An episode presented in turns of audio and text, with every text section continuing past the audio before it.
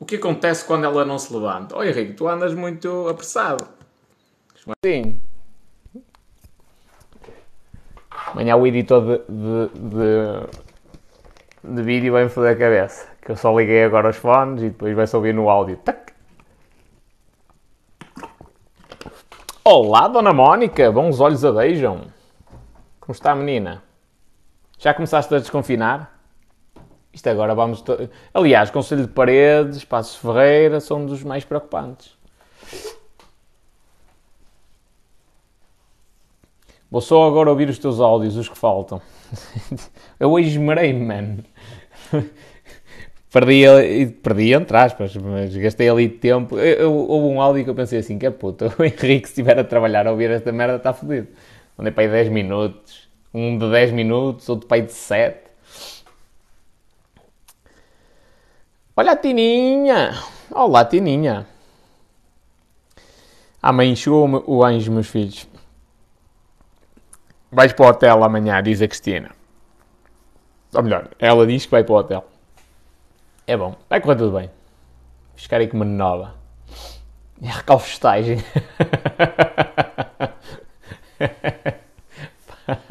Para 11 minutos e 46, esse já foi. Agora o de 7 minutos. Isso a dobra da velocidade é rápido. Também já cheguei à conclusão que esta cena do, do, do Telegram às vezes ainda piora. Com um gajo tipo fica a falar sozinho, fala, fala, fala, fala. Especialmente quando eu me meto a falar de marketing, estás a ver? Tipo de estratégia, cenas de género, é, estrago tudo. Fico horas a falar. Já agora, descobri no outro dia que no Insta dá para fixar a cena. Só dá para mandar áudios de até um minuto um minuto e qualquer coisa, um, e um ou dois, mas a gente se correr para cima aquilo fixa. Não precisa estar sempre lá a carregar. Já desconfinei no trabalho, mas já estou a preparar o desconfinamento geral. Vai ser jabardeira assim à força toda? Jesus, estou mesmo a ver. Isto, vós, quando vós saís à rua, terror.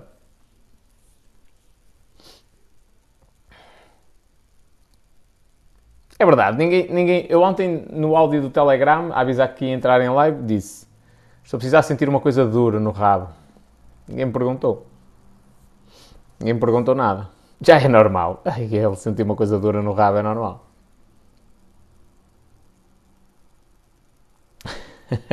Até já pedi para dar um pontinho para ficar como nova. que top. Olá, amigo. Fui despedido da locadora. Companheiro, vida segue em frente.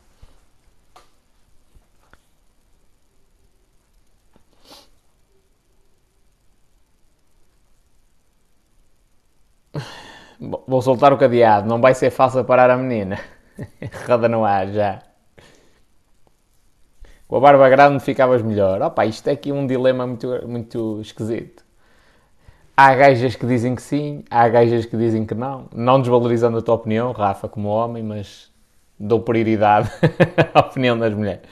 Portanto, isto não está fácil.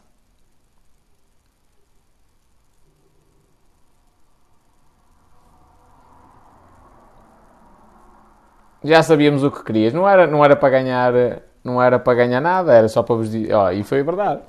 Ó, está aqui. Madeira pura. Isto aqui é qualidade rebordosa. Hum, uma coisa dura no cu, ó. Pau. Aqui como o aço. Essas cadeiras é para meninos, muito molinhas. Não é para mim. Vou, estirar, vou estudar Direito agora. Desejo-me boa sorte. Desejo, senhor. Olá, olá, Dona Ruth. Que tema? O que é que não se levanta? Calma, calma. Eu escrevo-vos um tema e toda a gente fica com curiosidade. Também é o meu trabalho. Chama-se isto copywriting. E o título é, é headline. É título. O título é título. Eu, eu digo em inglês, na maior parte das vezes, que é para haver uma distinção notória entre o que é um título, que nos ensinam na escola, e o que é uma headline, que o objetivo é vender.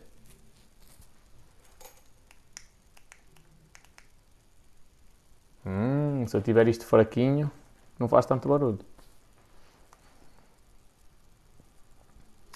Olha o grande Rafa.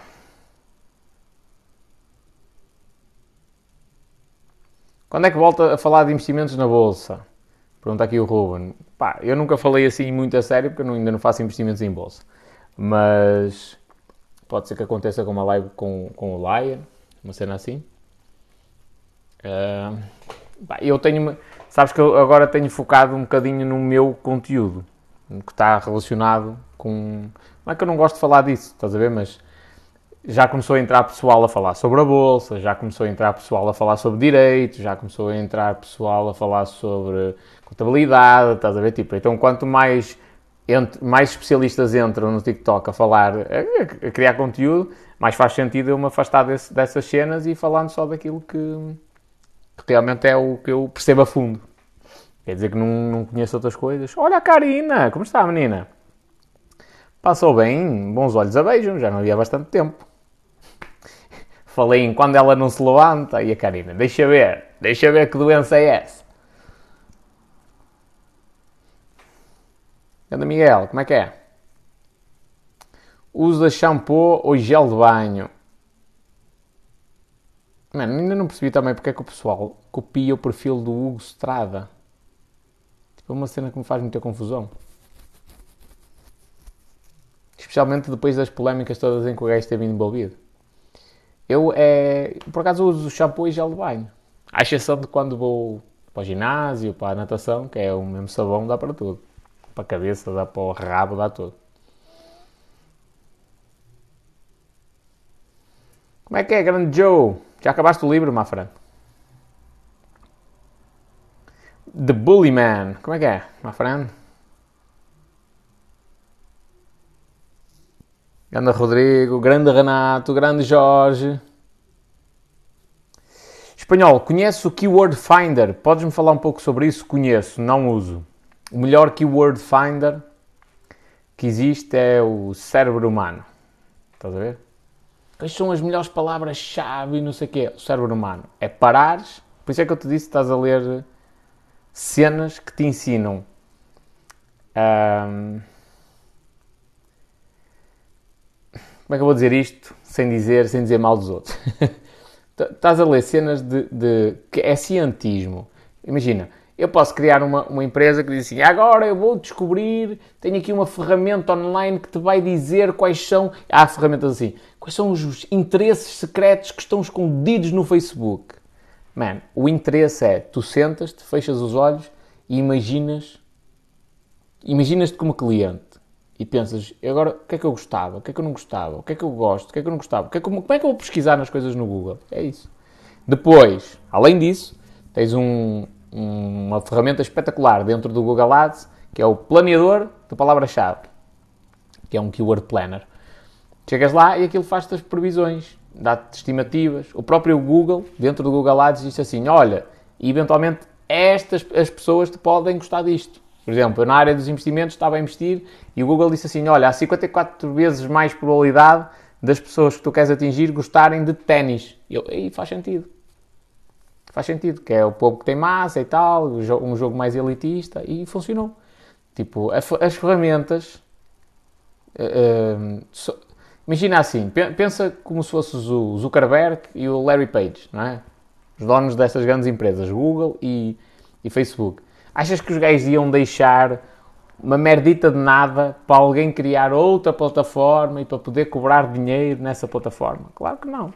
Os gajos, tipo... Aliás, se alguém lançar uma plataforma boa, os gajos vão lá e compram. Portanto, essas plataformas que toda a gente fala, e ai, mas é não sei quê, ai, mesmo o Answer the Public, estás a ver? Pá, dá uma ajuda, dá para algumas cenas, mas não, não vejo aquilo como uma cena de outro mundo, estás a ver?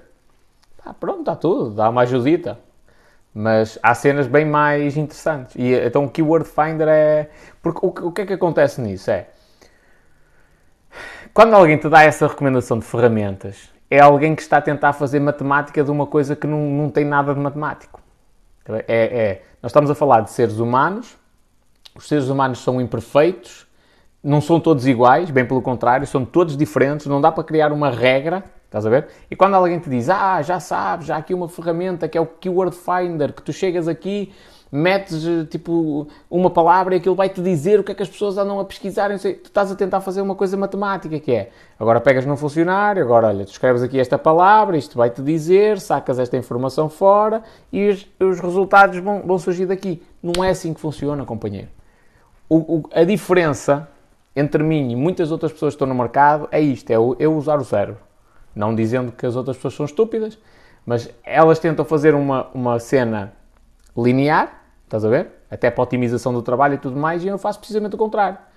Por exemplo, hoje, uh, ou melhor, hoje não, há alguns dias em que eu decido, eu já partilhei até um print disso, de uma resposta que eu dei em, por mensagem privada no Telegram. Há muitos dias em que eu decido não fazer nada. Que estúpido. Então, ao espanhol, tu tens cenas para fazer, trabalhos pendentes. É verdade. E um dia, sem eu fazer nada, teoricamente, não é? É um dia que aumenta a minha produtividade em 5 ou 6 vezes. Porque é o dia em que eu saio daquela cena de aí tenho de fazer e tal, desse procedimento matemático, né, o método e o, e o, sistema e não sei o quê, e eu entro num, numa cena tipo, peraí, já sei, mano, é isto, o povo procura é por isto, eu vou fazer uma campanha desta forma, eu vou escrever uma cena desta maneira, estás a ver? É aí que vem a cena. Por isso é que eu te digo, não leias nada, mas estou-te a dizer isto do coração, não é para, para, atacar ninguém. Até porque tu estás a ler um livro do Paulo Faustino, o Paulo Faustino não é meu concorrente. O Paulo Faustino vende cursos, eu presto serviço. Tipo, não é meu concorrente. Um, mas não leias nada que diga marketing digital. Porque os gajos vão te ensinar a mexer em ferramentas. Primeiro, não te vão ensinar a mexer nas ferramentas a sério. Porque para isso tens o, o centro de ajuda, que era do Facebook, quer do Google Ads, do Facebook Ads ou do Google Ads. É? E eles não te vão ensinar isso. Muito provavelmente porque nenhum deles sabe. Um, a sério. Pode ter, podem ter umas noções e tal, mas a sério, nenhum deles sabe. Até porque dizem muita cagada nesse sentido. E depois vão-te ensinar a, a, a encontrar uma série de ferramentas. Ah, agora vamos criar um funil de vendas. Esquece o funil de vendas, man. Eu já falei aqui de funil de vendas, mas esquece o funil de vendas. Tens é de preocupar com as outras pessoas. Estás a ver? Portanto, não entres nessa cena. Estou-te a dizer isto para teu bem, para acelerar o processo. O que vai acontecer é, estou aqui seguindo essa, essa lógica, tipo, epá, mas para começar eu vou ler estes gajos que falam sobre marketing digital, tu vais andar 3 ou 4 anos a ler essas merdas, vais pensar que sabes sobre aquilo, vais tentar executar, vais espetar com a cabeça na parede. Um dos gajos que tu já falaste aqui já deu uma consultoria, entre aspas, não a palestra, interveio e falou um gajo que eu conheço, uh, fez uma pergunta, o gajo até estava a começar, estava a conseguir alguns resultados e um desses especialistas disse assim: Não, estás a fazer tudo errado.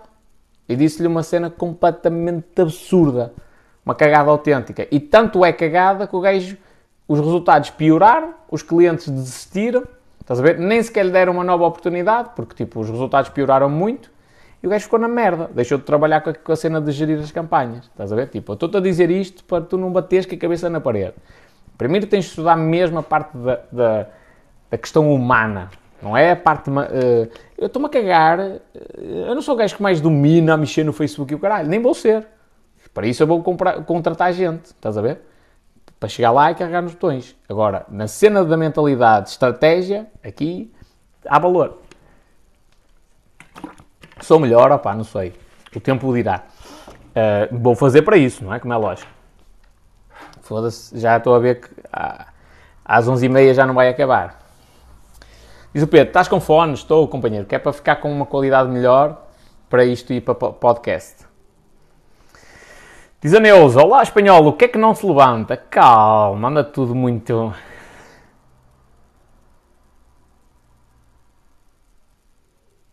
Olha a Carla, também já está, o Fábio. Olha, para não te mentir, Oh, Joe, olha. Olha o que é que eu talvez vá ler a seguir. Troquei o livro. O programa de gestão mental para confiança, sucesso e felicidade. Isto aqui é. Olha, imagina que perde a cabeça num episódio no trânsito. Começa aos berros a buzinar raivosamente. Horas depois, ao pensar no sucedido, interroga-se: Como foi possível? Eu não sou assim. Episódios deste género acontecem à maioria das pessoas. Quando o chimpanzé assume o comando, tanto pode provocar-lhe um ataque de pânico quando tem uh, de falar em público, como levá-lo a comer descontroladamente. Em qualquer dos casos, o eu racional, o humano que pensa logicamente, é atropelado pelo eu irracional, o chimpanzé que pensa emocionalmente. Porquê é que eu vou ler um livro destes? Porque eu não estou à procura do programa de gestão mental para ter confiança, sucesso e felicidade. Não. Eu estou à procura de ainda mais informação que me faça perceber eh, eh, esta questão entre a parte racional do nosso cérebro e a parte emotiva. Porque se eu percebo bem a parte emotiva, eu consigo induzir as pessoas, nessa parte, a, a, aceitarem produtos ou serviços meus.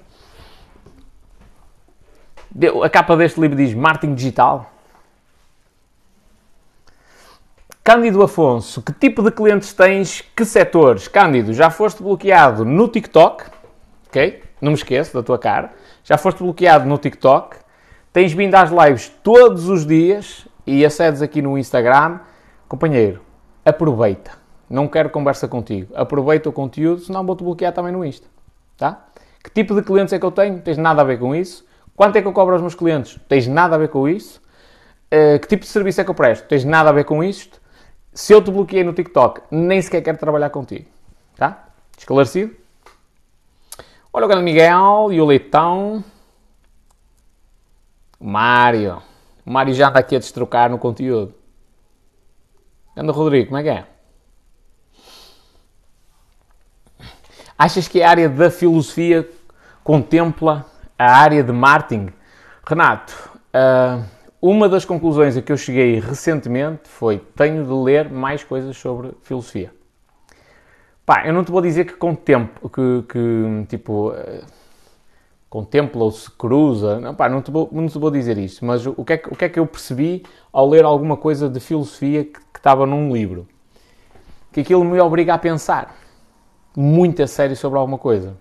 Uh, então eu, achei, eu acho que tenho de ler ainda mais. Eu sempre que leio alguma coisa sobre filosofia, tipo, a minha cabeça explode. Quando leio alguma cena de um gajo muito inteligente, a minha cabeça explode. Tipo, eu fico cheio de ideias. E então cheguei à conclusão de que eu tenho de ler ainda mais cenas sobre isso.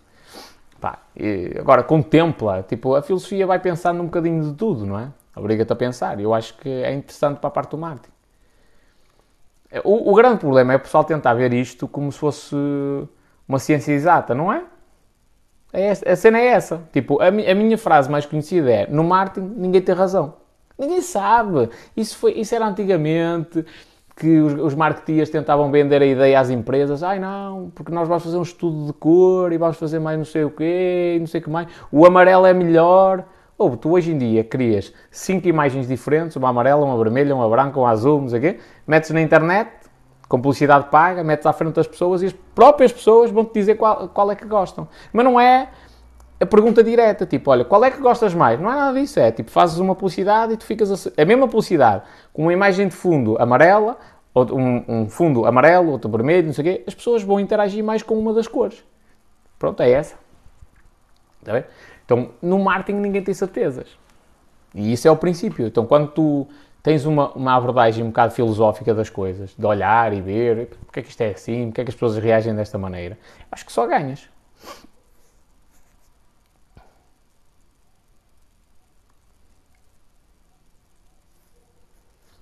Tens de fazer um conteúdo de natação. Acredito que há muita gente que não sabe nadar. Diz aqui o Pedro. Pedro, olha, tá, há duas coisas. Primeiro, já andei a chatear um amigo meu treinador, até de um, um grande clube português, para ele produzir conteúdo. Pá, mas sabes que isto não é só dizer. Ainda bem ali um bocadinho aquela parte de começar a falar para a câmara, não sei o quê, mas eu, eu adorava ter tempo para produzir conteúdo técnico de natação. Ângulos de ataque, de entrada da mão na água, uh, ação descendente, ação lateral interior, ação lateral exterior, explicar isto tudo direitinho, porque faz falta. Nós só vamos ter atletas de natação de nível olímpico quando nós tivermos técnicos de natação que ensinem tudo sobre natação aos atletas. E isso não acontece. Aliás, nem os próprios treinadores, alguns deles em Portugal, têm esse conhecimento tão profundo quanto isso. Em relação ao, ao facto de ninguém saber nadar, eu tenho um projeto. Há um, há um site que é nadadorsalvador.com, que é fui eu que o criei, fui eu que criei os exames que estão lá de simulação aos cursos de nadador Salvador.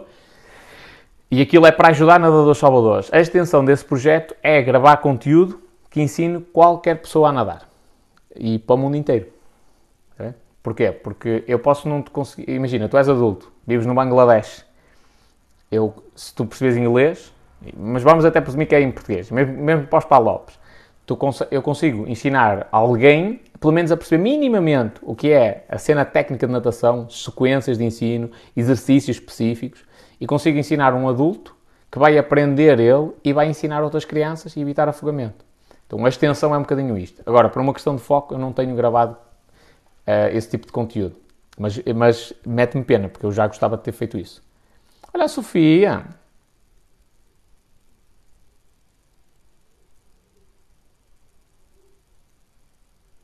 Olha, Manuela Gaspar, a Isa.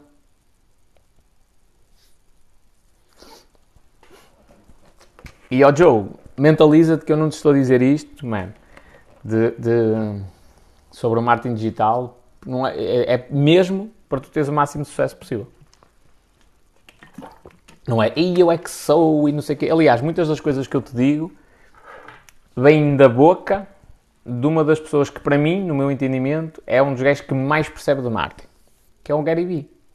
Muita desta cena que eu te digo é filosofia chapada do Gary Vee. Olha a Vera, uns olhos a beijo, dona Vera.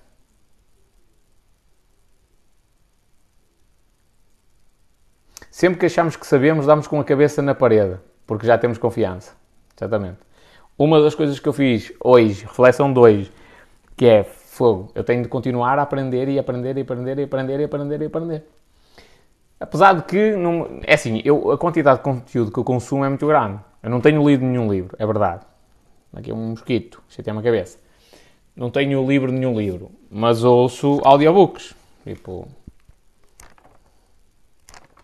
É dos últimos dias. Portanto, eu, eu, continuo a aprender. Uh, mas tenho de intensificar ainda mais a, a, a cena.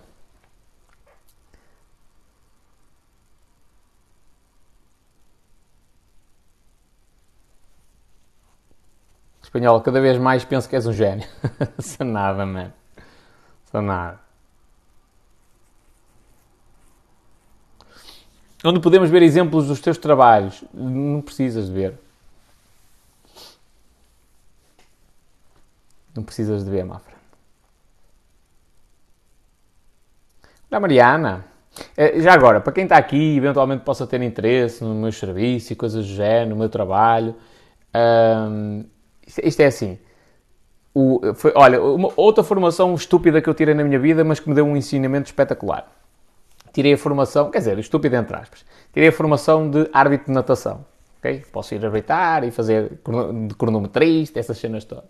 Tirei a formação, nunca exerci, tipo, fui fazer só o estágio, nunca exerci aquilo, nem tenciono exercer. Porquê é que eu fui fazer isso?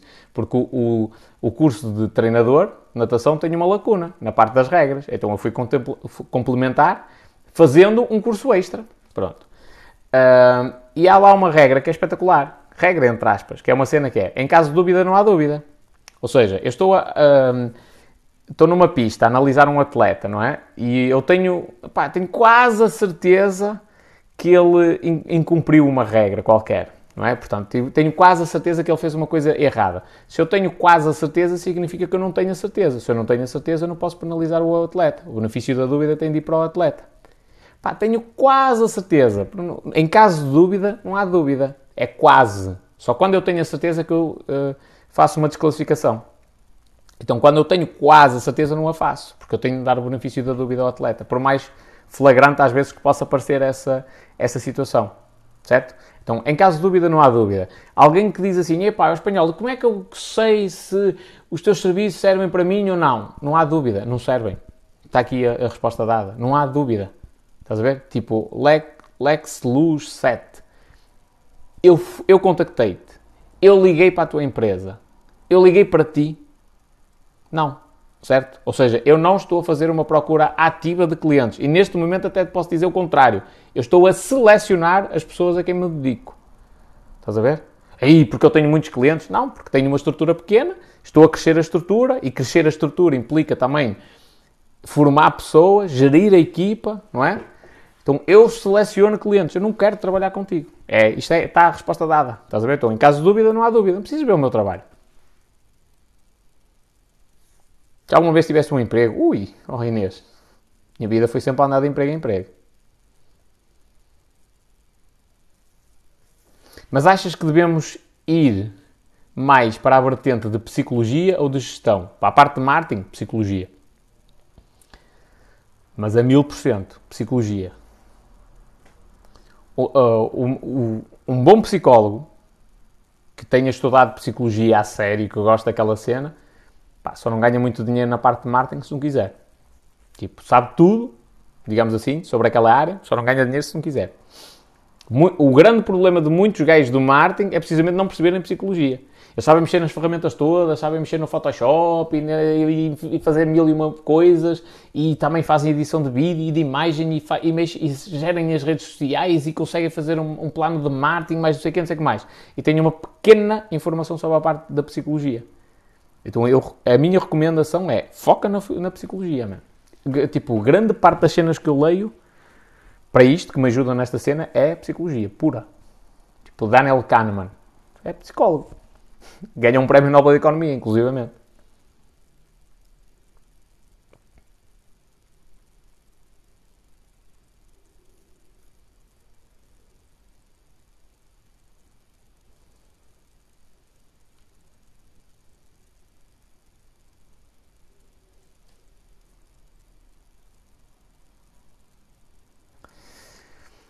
Coca.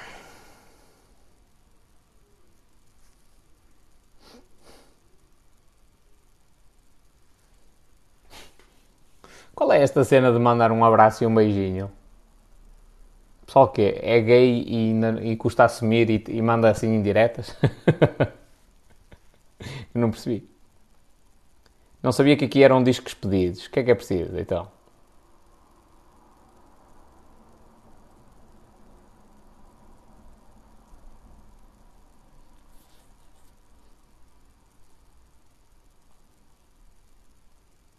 Já fui buscar alguns. Acontece a mim. O nadador Salvador foi lá pôr os pés. Oh, eu, tô, eu ando a tentar enxutar os nadadores salvadores maus do cenário português. Todos. Já lidei com muitos. Infelizmente, é assim, felizmente, que é uma coisa que me deixa contente, há excelentes profissionais na parte do salvamento aquático em Portugal. Infelizmente, são a minoria. Infelizmente. Digo isto com tristeza, ok? Olha a Natália. Sofia Viegas, dás-me um conselho? há, uma, há uma cena de um gajo, de um gajo russo, acho eu, que é assim: qual é que tu queres? Um conselho ou uma consultoria? E o gajo diz assim: qual é a diferença? Eu disse: pá, um conselho é uma coisa curta e é gratuita. E a consultoria é uma cena extensa e é paga. É, é peso de ouro. E ele, é pá. Então pode ser um conselho. Ele, compra uma consultoria. Diz lá que nunca me viste tão, tão giro ao espelho. Diz o Tavino. O Tavino agora virou, virou espanhol. Estava careca também. Então, meu menino, já mandaste o mato abaixo? Ainda vou mandar mais amanhã, queres ver? Olha que coisa gay. A Bit não me está a pagar para eu fazer publicidade ao creme depilatório, mas amanhã vou mandar mais mata abaixo.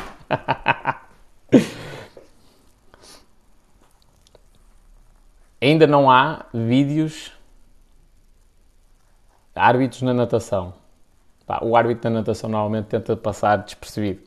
Quanto menos as pessoas a perceberem, melhor é. É sinal que, que as coisas estão bem feitas. Hoje a live tem um tema específico? Tem. Espanhol, desafio-te a fazeres uma live de um assunto que ainda não tenhas falado. Tipo o quê? o que é que eu ainda não falei? O que eu vou falar hoje ainda não tinha falado antes.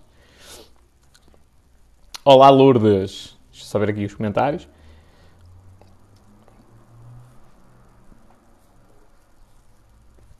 Já devia ter mudado a foto de perfil, é verdade. Já devia ter mudado, só que eu tenho de tirar fotografias. Duvido. Ora bem, vamos entrar então no conteúdo da live que eu gostava de terminar isto às 11h30. Quando ela não se levanta, alguém sabe o que é que eu estou a falar, por favor?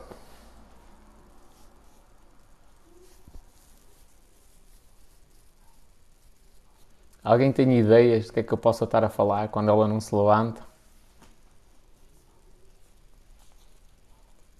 Tens de matar esse mosquito. Oh, mano, isto, o gajo está-me a enervar. Ninguém tem ideias. Ninguém tem ideias. A cabeça. Não é o que eu estou a pensar. Empresa.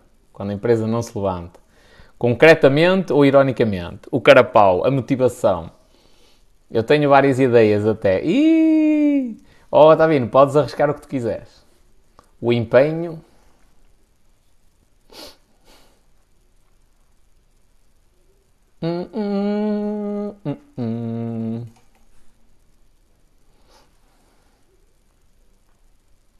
Curiosidade. Estou a gostar da vossa criatividade.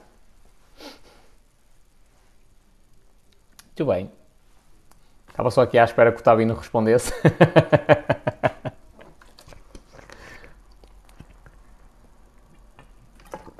a pila, a motivação.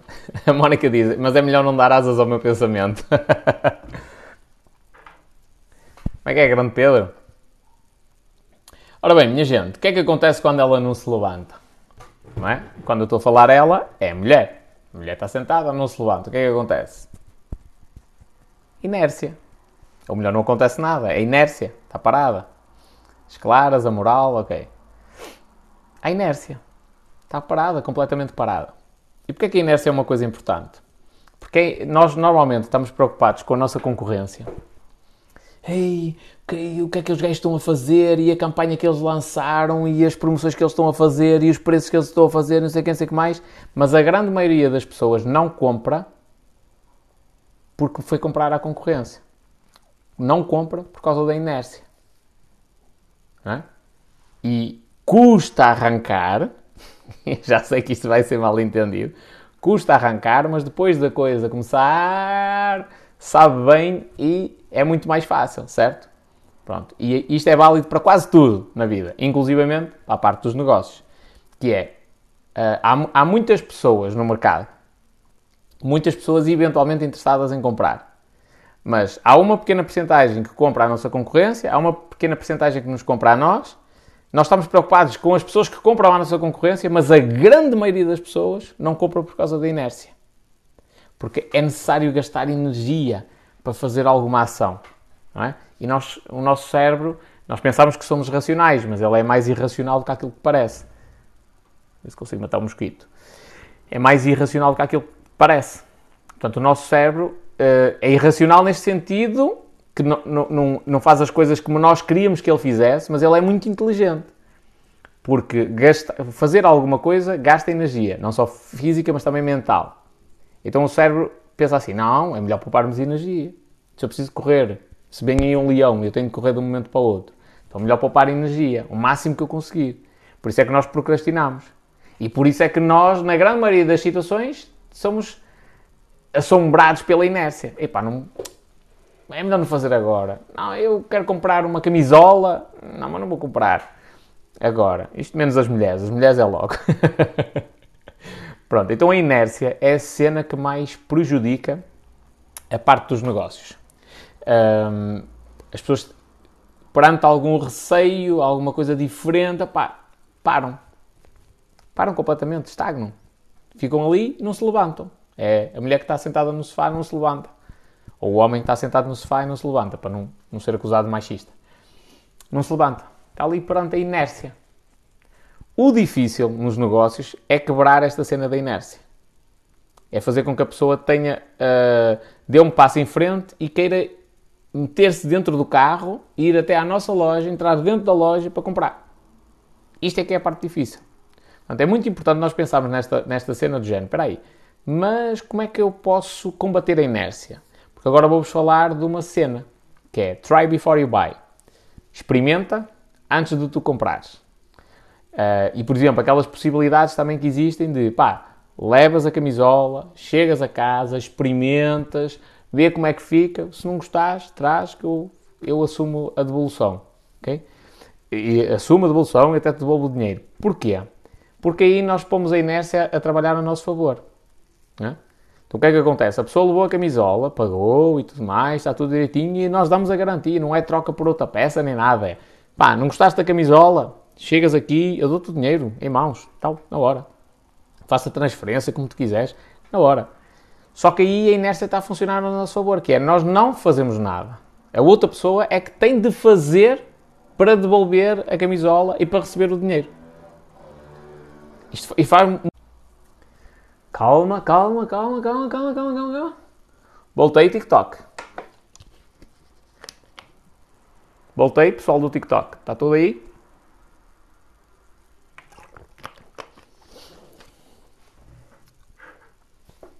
Que é isto, meu filho? Que é aí, mas não me magoei. Não foi de queixo. Sim.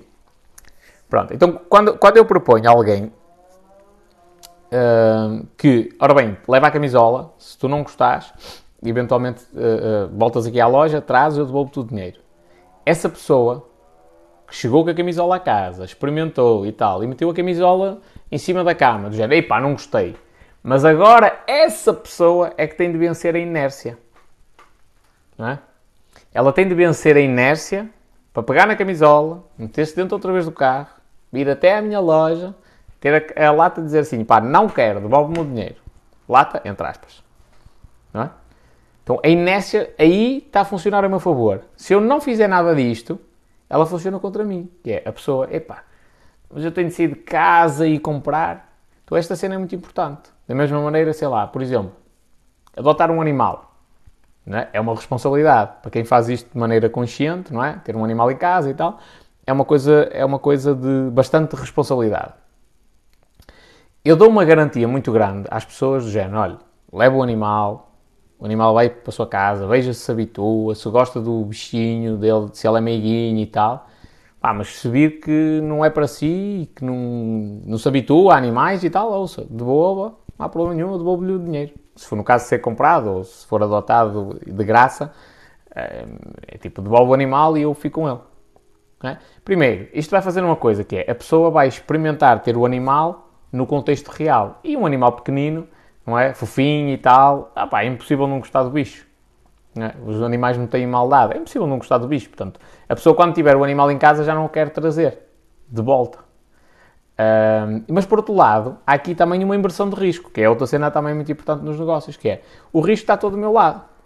Eu confiei na pessoa, dei-lhe o animal, a pessoa levou o animal para casa. No caso dela não gostar, opá, olha, não gostei. Olhei para ele três vezes e ele é castanho, não gosto de castanho. Um, vou devolver. O risco está do meu lado, a pessoa devolve, não tem custo nenhum em relação a isso. Diz a Sofia Magalhães, defensora dos direitos dos animais. Ou quer ou não quer. Não é bem assim, Sofia. Não é bem assim. Não é bem assim. Já, eu, eu conheço uma pessoa, por exemplo, que lhe ofereceram um animal e tal, não propriamente pela vontade da pessoa. E nos primeiros dias em que o animal esteve lá em casa, a pessoa disse: opá, não posso ter o animal, não tenho condições uh, para ter o animal. Tudo bem, eu gostei do bichinho, o bichinho é, é muito meiguinho e tal, mas eu não tenho condições, não tenho vida para ter o animal. E fez a decisão que, na minha opinião, é mais acertada, que muita gente devia, uh, devia fazer assim. Que é, pá, eu não tenho vida para ter o animal, não tenho espaço para ter o animal, portanto, alguém que, que, que fique com ele. Isso funciona também com as relações. O que é em concreto? Manuel?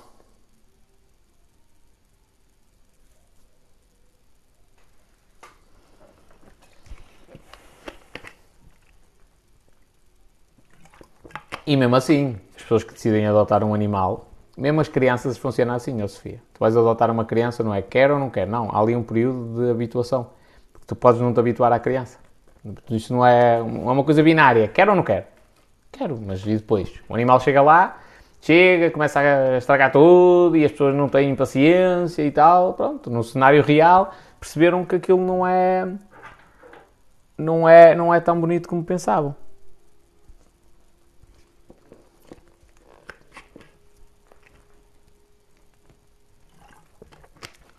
Estão quietas, estão nada, têm direito. Quando veis a canelas, se calhar mais cedo do que que tu pensas, mano.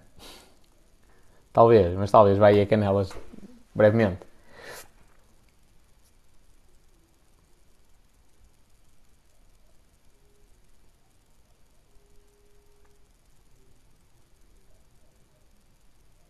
Experimentas fazer tudo, quase que casas e depois tchau. Não percebi bem, estavas a dizer. Pronto, voltando aqui à questão da inércia. A questão da inércia é precisamente essa. Nós podemos colocar a inércia a funcionar a nosso favor.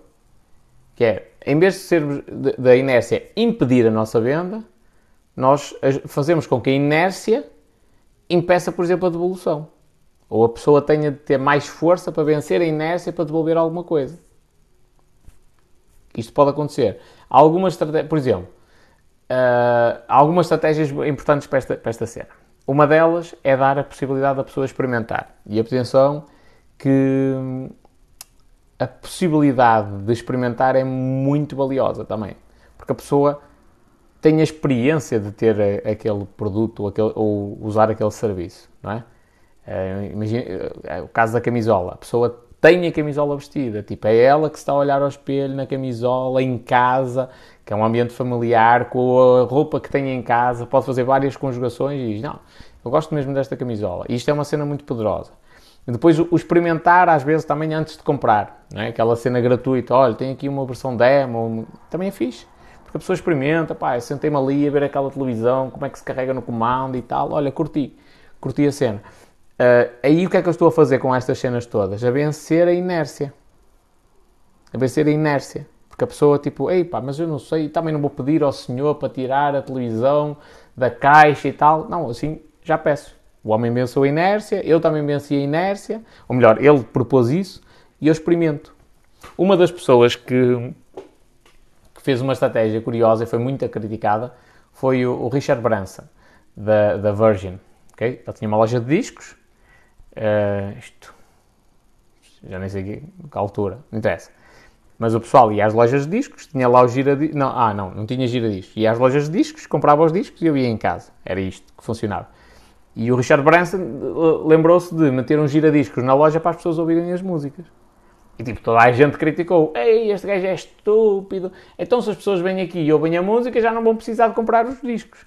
E o que aconteceu foi precisamente o contrário. Tanto é que se tornou o standard no mercado da, da música, das lojas de discos.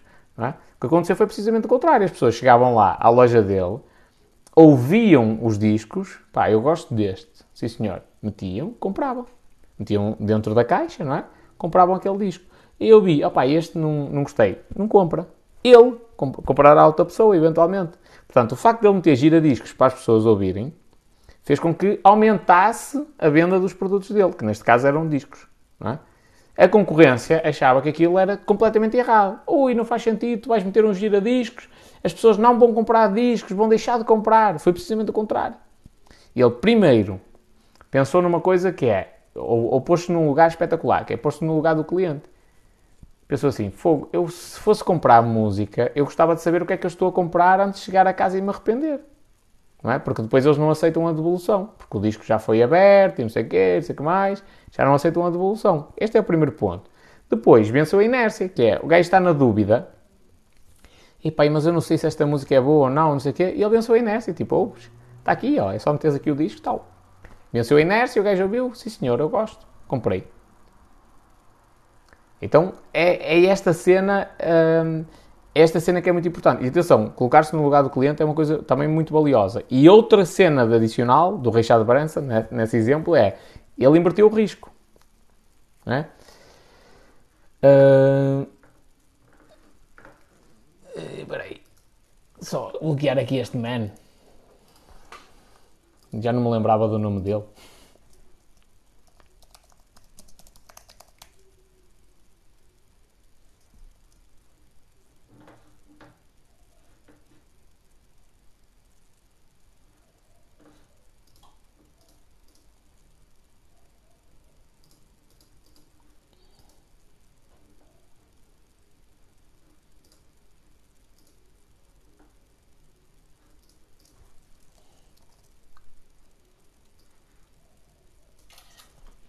O, um, eu, o Richard Branson, nessa, nessa cena, nessa estratégia, ele basicamente inverteu os riscos.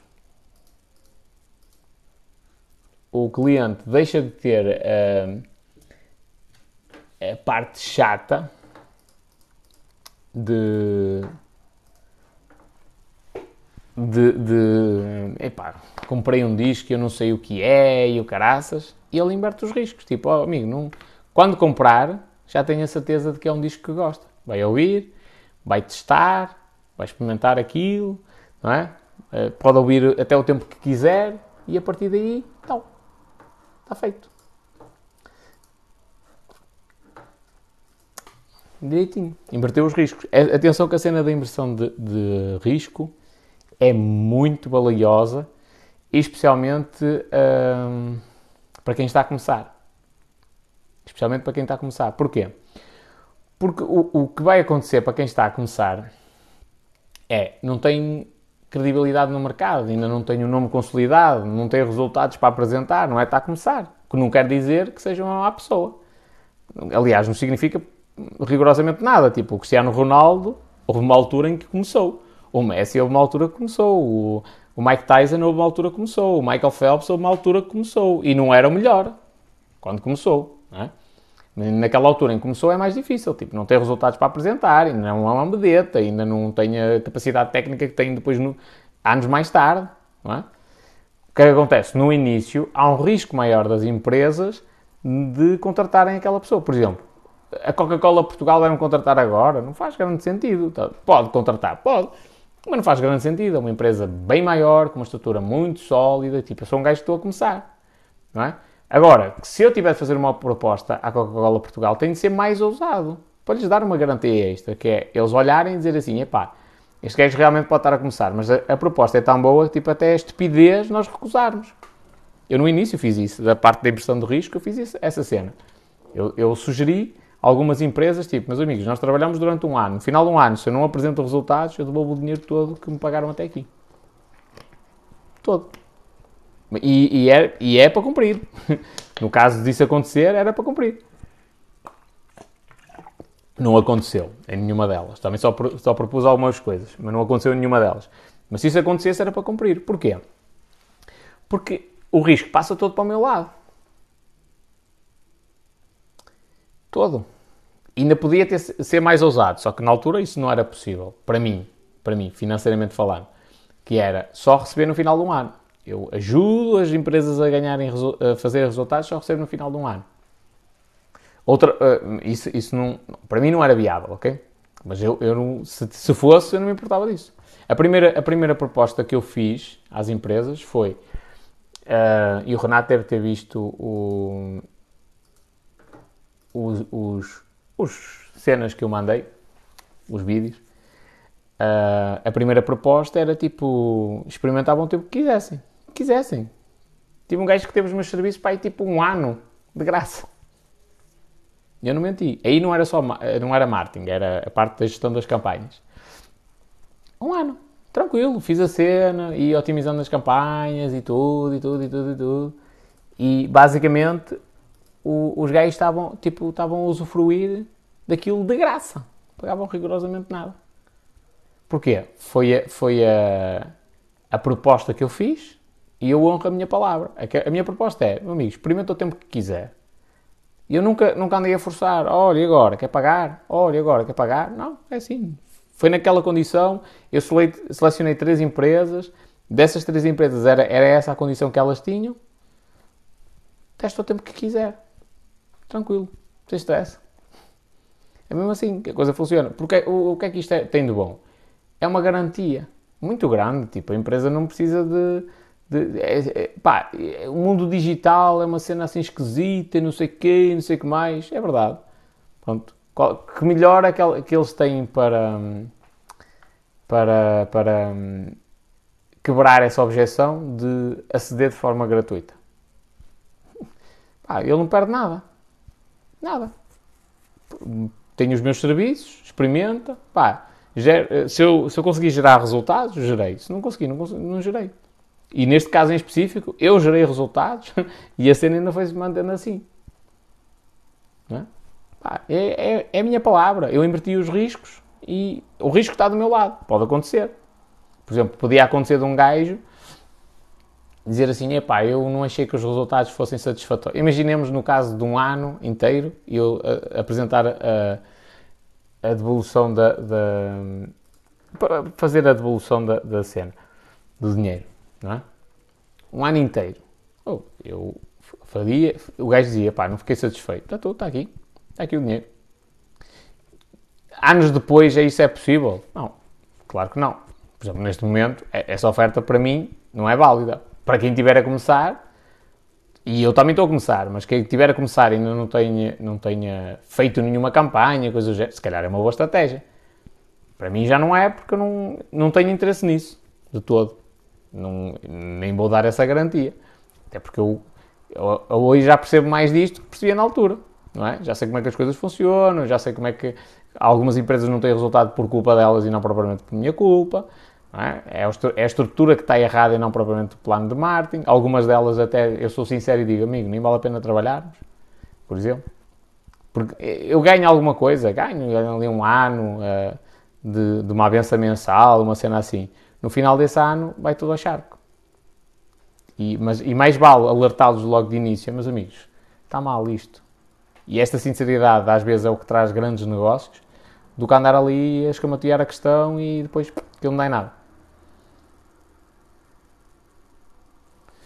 Veja como fica. Eh, aqui a Ana a perguntar uma coisa. Espera aí. Por exemplo, veja como fica em boneco. Faço uma simulação sem comprometimento. O que achas? Acho que é uma boa ideia. Acho que é uma boa ideia. Sabes também que tu podias ponderar na cena de não só o desenho, mas a, a transposição. Exatamente igual. Que é uma cena que pode ajudar bastante. Mas sim, é um, é um. É um. Estás a ver? A cena da inércia, por exemplo, o caso do boneco. Se tu envias o boneco para a casa da pessoa, é difícil. Hum, é, dif é, é, difícil a pessoa devolver. Difícil. Difícil. Se ela já está. Tipo, se, mesmo que ela tenha a cena de. Olha, se, quando o boneco ia chegar e tal, pronto, vê a fotografia primeiro, para não haver custos se, se ela tem, se ela aceita, faz o pagamento e depois recebe o boneco na confiança de que, pá, se eu não gostar, devolvo, é difícil isso acontecer. No teu caso em específico, se calhar há muita gente que se possa, possa aproveitar disso. Talvez não ponderasse nessa garantia. Um, desta forma, exatamente desta forma. Mas aí a inércia funciona a teu favor. Sim, é possível desenhar o boneco em computador, mas aí. A cena é: um caricaturista faz caricaturas e tem uma arte específica. Um gajo que faz retratos eh, faz retratos, tem aquela arte específica, estás a ver? Um gajo que faz uma transposição como se fosse uma fotografia também é uma cena específica, estás a ver? Isto são, são três áreas completamente diferentes. Para, para as áreas todas, e tu és costureira. Ou seja, tu ainda, ainda pegas no desenho e transpões aquilo para um, para um boneco. Portanto, abordar estas áreas todas, ou tens algum parceiro que, em cada uma das áreas que perceba a fundo daquilo, ou é difícil. Difícil mesmo. Olha a Ana Ribeiro e o Pedro também já cachou.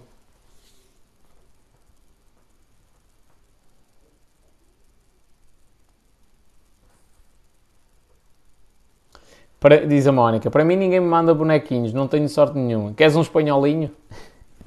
em versão mini, com 60 centímetros? Acho que é 60, não é? Há clientes que só pela maneira de falar já nem vale a pena investir. Sim, não quer dizer que não possa ser um, um cliente. Mas eu também já cheguei a essa conclusão. É assim, o mercado, isto depende de nicho para nicho, não é? E de, de empresa para empresa, mas nem na, na, na, cena que eu faço, o mercado é muito abundante.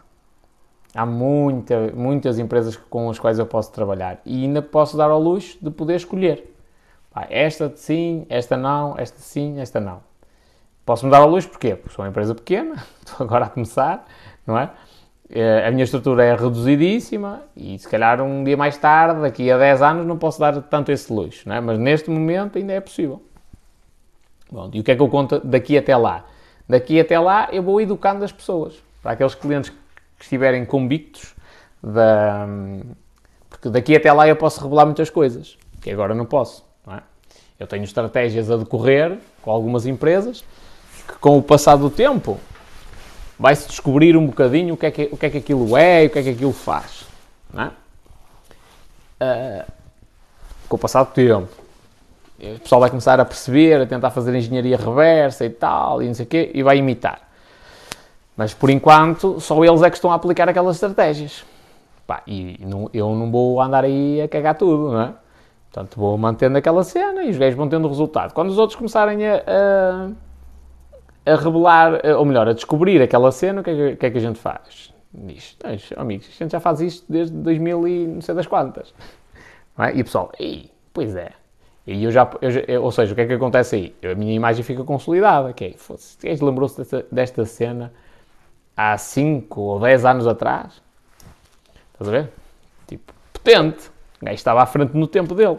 Agora, neste momento, eu não posso revelar isso tudo. Uh, e por isso é que eu, pá, quando bem gajo. Porque um, um, cliente, especialmente nestes inícios, pá, os primeiros clientes não são os ideais. Normalmente. Não é o cliente perfeito. Mas um cliente que atrasa muito a vida, atrasa mesmo. E por isso é que eu mandei um gajo para o caralho. Aquele gajo, tipo, era um. Pá, de não ser sério, era um atraso de vida. A minha, a minha, a minha possibilidade de crescimento era diminuta tendo aquele gajo como cliente. É? Quando de primeira, e pronto, e não, não, não dava, não dava. E hoje passo com outros, com outros, outros clientes com bem mais. Uh, com, e outras condições, eu passo mais tempo a falar com eles, porque temos um diálogo, temos uma cena de conseguirmos uh, falar e, e, avançar, estás a ver, nos negócios, falo com eles bem mais tempo e consigo evoluir. Agora, com aquele gajo, não. Não conseguia. Então decidi, efetivamente, uh, terminar a cena. Como é que posso contactar para os teus serviços? Manda-me um e-mail ninguém.espanhol.com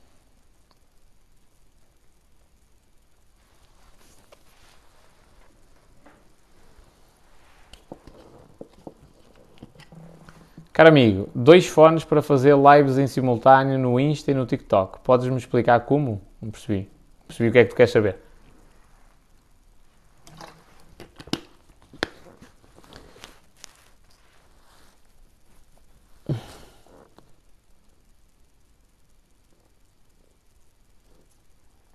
Olá, espanholitas, diz a Ana. Amigo, tens de mostrar mais ou menos o que tens. Quero bué uns diferentes. Não percebi.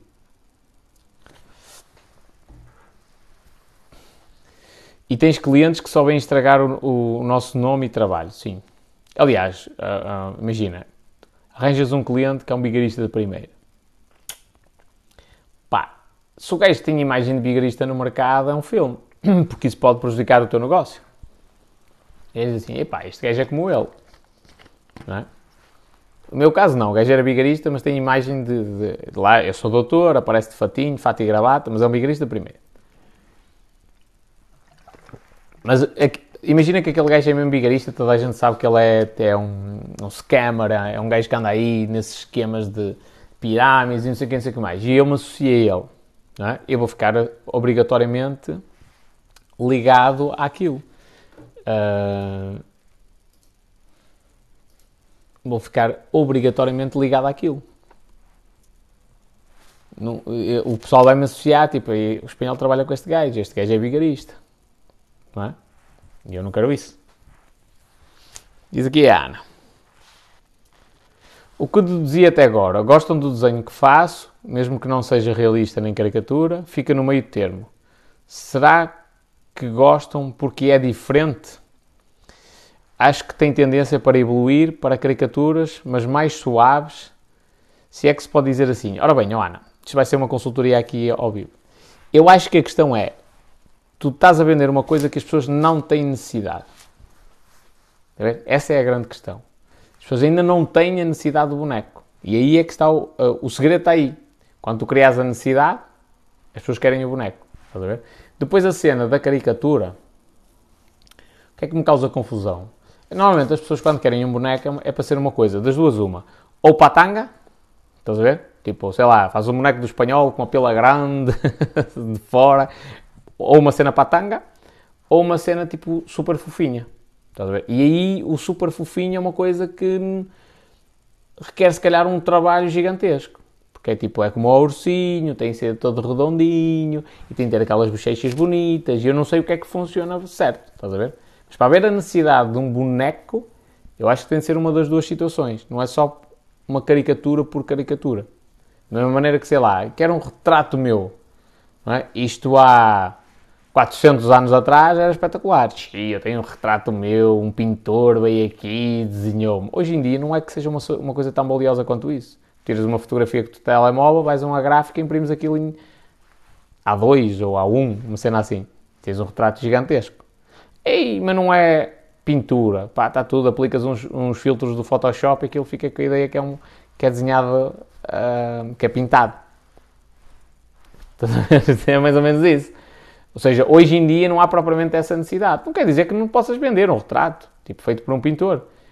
Um, mas não há propriamente essa necessidade como existia antigamente. E na parte do boneco é um bocadinho assim.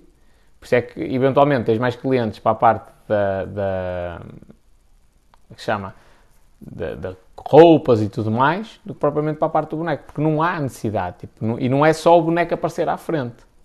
É? Tipo, é preciso despertar a necessidade. E a necessidade aqui é, na minha opinião, é uma destas duas coisas. Ou é o boneco que é uma cena tipo que é uma é patanga mesmo, tipo, ei, altamente, vou ter um espanhol em casa aí com um mangalho gigantesco. Ou é uma cena tipo, ai que bonito, olha, o meu bebê do tamanho que ele era quando nasceu, super fofinho. Mas aqui o super fofinho tem de ser uma cena que tem de ser mesmo trabalhada.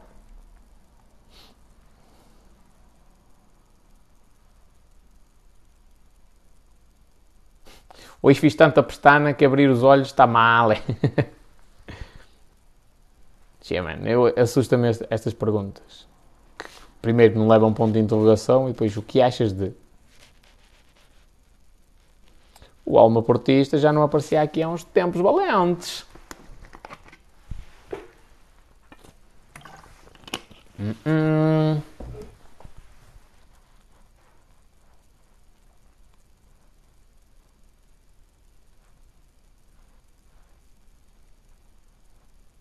E isto, minha gente, volto-vos a dizer, tinha tudo a ver com a cena da inércia. Não é? Nós pararmos, uh, porque o nosso cérebro nos diz basicamente, amigos, não, há, que, há que poupar energia, não gastar energia mental. Então nós ficamos na inércia. Não fazemos nada, não é? E, e é mais ou menos isso. Portanto, quem conseguir inverter os riscos e fazer. Por, porque é que eu falei da cena de o problema dos restaurantes a partir de agora não é o facto da, da de, ai, desconfinamos. Não, o problema é que as pessoas criaram novos hábitos e agora têm de vencer a inércia. Têm de quebrar esses hábitos de ficar em casa e ganhar o hábito de ir até ao restaurante outra vez. Isso vai custar de caraças. Portanto, é preciso o pessoal estar com essa mentalidade de, pá, é preciso vencer a inércia, é preciso vencer a inércia. Que estratégias é que nós temos para tirar as pessoas de casa? Que estratégias é que eu tenho para fazer com que o produto fique do lado do cliente e só se ele ficar ultra desagradado é que ele me debola? Não é? Porque é que muita gente, uh, muita gente mesmo, tem a cena de pá, leva, leva, leva produto, leva, experimenta, depois pagas depois, às vezes. Às vezes leva calote. Mas na grande maioria das vezes, se a pessoa experimentar, acaba por ficar com aquilo. Porque depois tem a inércia. Olha, vou-vos vou, vou dar um exemplo da inércia. Eu comprei o livro A Arte da Guerra, do Sun Tzu, ou lá que é, na FNAC. E não me apercebi que aquilo era um livro de bolso. Também acho que o site da FNAC não está claro em relação a isso. Aquilo é um livro de bolso muito pequenino, tem 60 ou 100 páginas, uma cena assim, e nem é o livro. É Sun Tzu disse. E tem ali tipo o resumo. Eu peguei naquela cena, li aquilo tipo algumas horitas, se é que foram horas, tipo de gás. Eu disse, ah, mano, tipo, tudo bem que isto custou 6 euros, mas eu sinto-me bigarizado. Tipo, não, não faz sentido nenhum. Hum, Olha este gajo, porquê é que me deste bloco? Puf, logo direto. Uh, não, não, faz sentido nenhum opa, ficar com este livro porque eu, tava, eu queria comprar e ainda li o livro naquela cena. Opa, se isto valer a pena, se isto valer a pena, o, um, o pelo menos fico com o livro, não é? Tipo, leio aquela cena, tudo bem, pode ser um resumo, mas se valer a pena, fico com ele. Pá, li, li, não fiquei contente, pronto, olha, vou, vou pegar na, na no livro vou devolvê-lo. Pronto, acabei por ficar com ele. Porquê? Porque eu ia devolver ao livro, implicava ou pegar e mandar aquilo por correio, ir ao correio, não sei o quê. A, cena mais simples de todas até era, eventualmente, deslocar-me a uma loja da FNAC e fazer lá a troca, ou, ou a devolução. Pronto, e com esta cena toda deixei passar o tempo, fiquei com o livro. Aí foi a inércia que jogou a favor da FNAC. E eu fui como um, um totozinho que, que, ficou com o livro, por, causa, por esse motivo. E a, a, a, o maior erro foi deles, na minha opinião, que é, aquilo era um livro de bolso, não, e eu inclusive andei a tirar prints e tudo mais para justificar a devolução, não tinha a indicação que era livro de bolso, não tinha as medidas. Resumindo, eu comprei a pensar que era o livro mesmo, e não, era um livro de bolso pequenino, um, que não era completo. Aquilo era um resumo da, da arte da guerra. Pronto. E eu, como não curti, queria devolver. Não devolvi.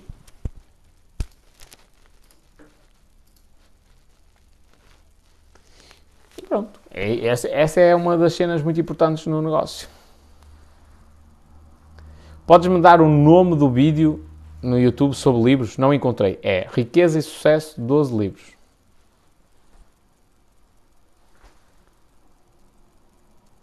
Mas, Ana, no teu caso é a mesma questão de a necessidade não existe. É a mesma coisa que eu dizer assim. Imagina que ninguém bebe água e eu vou vender água. E tipo, ninguém quer água. Toda a gente agora só bebe vinho e sumos. E eu quero vender água. Tipo, não há necessidade do meu produto. Não há necessidade de uma Fanta cor-de-rosa. Enquanto eu não criar a necessidade, ela, ela não, não vou vender nada.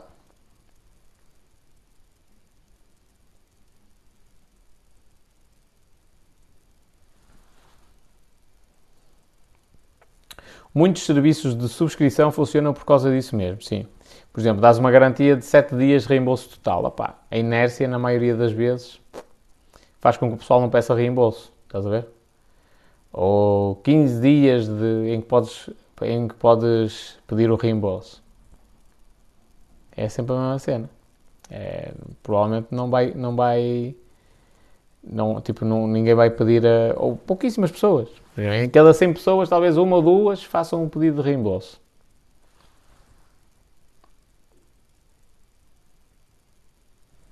Será que o espanholeco me está a ver? Quem? Eu?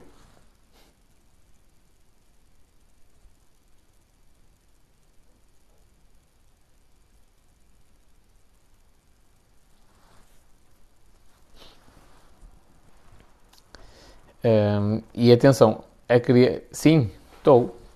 Que, é, que precisas, Isa? A criação da necessidade é uma, é uma das cenas mais importantes. Qual é, teu ver, o meu melhor investimento? Mano, em ti. É sempre o melhor investimento. Já falei duas vezes das caixas. Não vi? Onde é que apareceu o comentário? Ou manda outra vez, por favor. Bem queria saber como crio a necessidade. Tenho que pensar. Atenção que há outra coisa que é. Não basta criar a necessidade. Ela pode não existir mesmo. Okay? Ou seja, esta cena de ah, eu vou vender isto e agora vou criar a necessidade. Não. Vou criar agora a necessidade de uma máquina de escrever às pessoas? Não. As pessoas querem um computador, muito mais prático. Então, por muito que eu diga, não, mas é bonito, é vintage e não sei o quê, que é, é uma peça decorativa para a tua casa, a grande maioria das pessoas não vão ter necessidade disso. Então, tipo, não é só, ai, como é que eu queria necessidade? Não, é, as pessoas podem não ter necessidade disso.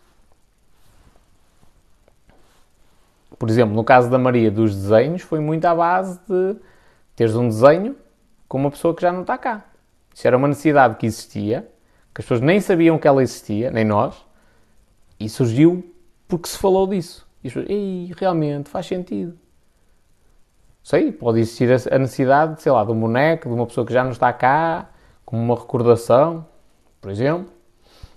Um boneco, a agência funerária, em vez de meter só a cena, tem, tem uma recordação que é o boneco da pessoa, é? mas aí já não pode ser uma caricatura, já tem de ser uma coisa ultra realista, estás a ver? É, isso é diferente, que é, é uma coisa que as pessoas podem ter necessidade, mas ainda nem fazem a mínima ideia que isso existe. Uh, Vou-te dar um exemplo concreto. Por exemplo, as pagelas, não é? Morre alguém, dão aquele, aquela, aquela cena em cartão, com a fotografia da pessoa e não sei o quê. Já há empresas que fazem uma cena mais avançada, digamos assim, que é um, é um cartão como se fosse um cartão multibanco, não é? É um, é um cartão, aquilo é impresso com uma, com uma impressora, de, não é bem de etiquetas, mas é uma impressora de cartões. É impresso e aquela cena tipo não, desbota com facilidade, tipo a, a cor mantém-se lá durante bastante tempo isso é uma cena diferente, que é as, eh, as pessoas estão tão habituadas às pagelas que nem sabem que já existe esta cena nova. Isto é criar a necessidade porque realmente é uma coisa que faz sentido. Mas não é criar a necessidade por criar a necessidade. Eu agora chego lá e digo assim, opa, mas isto agora é bonito, em formato A4. Não, eles não têm essa necessidade nem faz grande sentido, estás a ver? Portanto, atenção... Uh,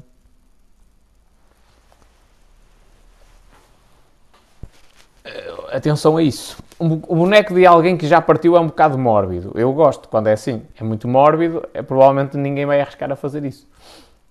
Não, pá, é um boneco, sei lá, os meus avós. Não me importava ter um boneco que representasse tipo a família. Não estou a ver assim grande cena mórbida. É, uma, é um tema delicado, não pode ser falado tipo levianamente, não é? Pronto, mas não vejo porquê de, de, disso não, não, não ser, não ser feito.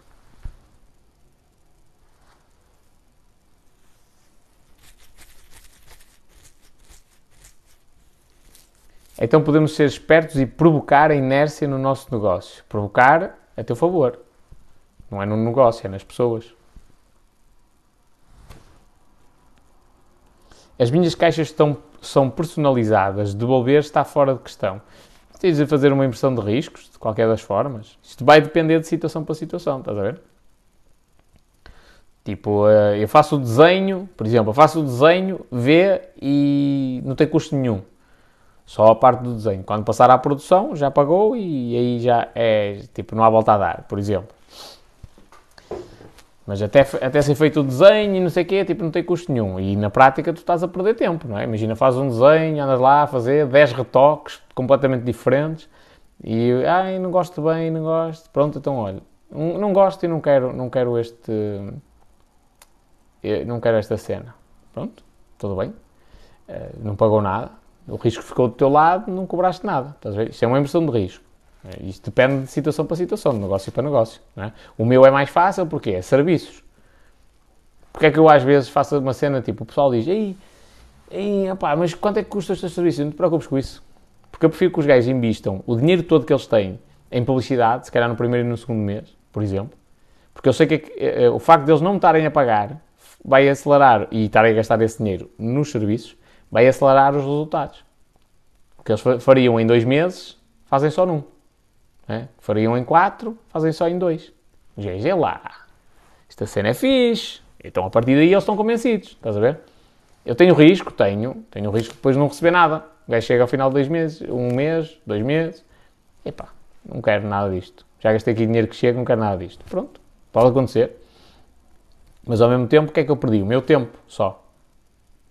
Não, é? não gastei mão de obra, não gastei material. Mão de obra gastei, não gastei material.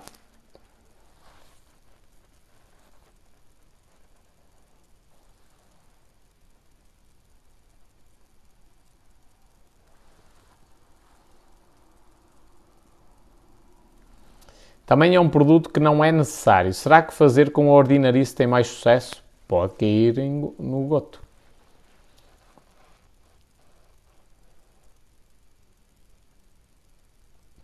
Pode cair no goto das pessoas. Mas atenção, que a parte da ordinarice normalmente é preciso haver alguém para estimular isso. Salve seja, não é? Estimular como assim? Por exemplo, imagina, eu eu falo muito, ou melhor, eu, eu faço muitas piadas nesta cena de, de, de a parte sexual, não é? Eu, eu vender uma caixa dessas, eventualmente pode, ou se eu tiver de vender com regularidade uma caixa dessas, pode, pode tipo, a cara bate com a careta, não é? O cu bate com as calças. Que é, eu sou um gajo, entre aspas, ordinário e tenho um GIF qualquer personalizado que é ordinário. Agora, uma empresa, ou tu que tens uma imagem tipo muito mais correta, mais cordial e não sei o quê, vender uma cena ordinária, ordinária nesse sentido tipo de perversa, pode, tipo, quem, quem, é que vai fazer publicidade a isso? Como é que vão ser as publicidades? Não é? Será que vais aparecer numa publicidade a dizer, como é que é? Se ela não levanta, não é? Isto, isto é uma cena que eu me sinto confortável a fazer, mas que depois outras pessoas podem não se sentir confortáveis. Ah, mas nada como testar, estás a ver? Uma caixa mais ousada e, e... Deixa eu eliminar aqui os comentários deste man. O gajo bem tenta entrar na conversa, mas não entra. Um, até podes fazer uma caixa mais ousada e tal e ver se aquilo pega ou não.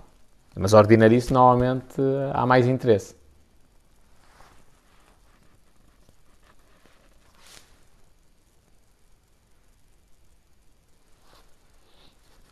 E atenção com esta cena de, epá, eu também faço desenho de graça e tal, e não sei o quê. Isto depende de situação para situação, do vosso processo de venda, dos vossos argumentos de venda. Por exemplo, é o que tu estás a dizer, Isa.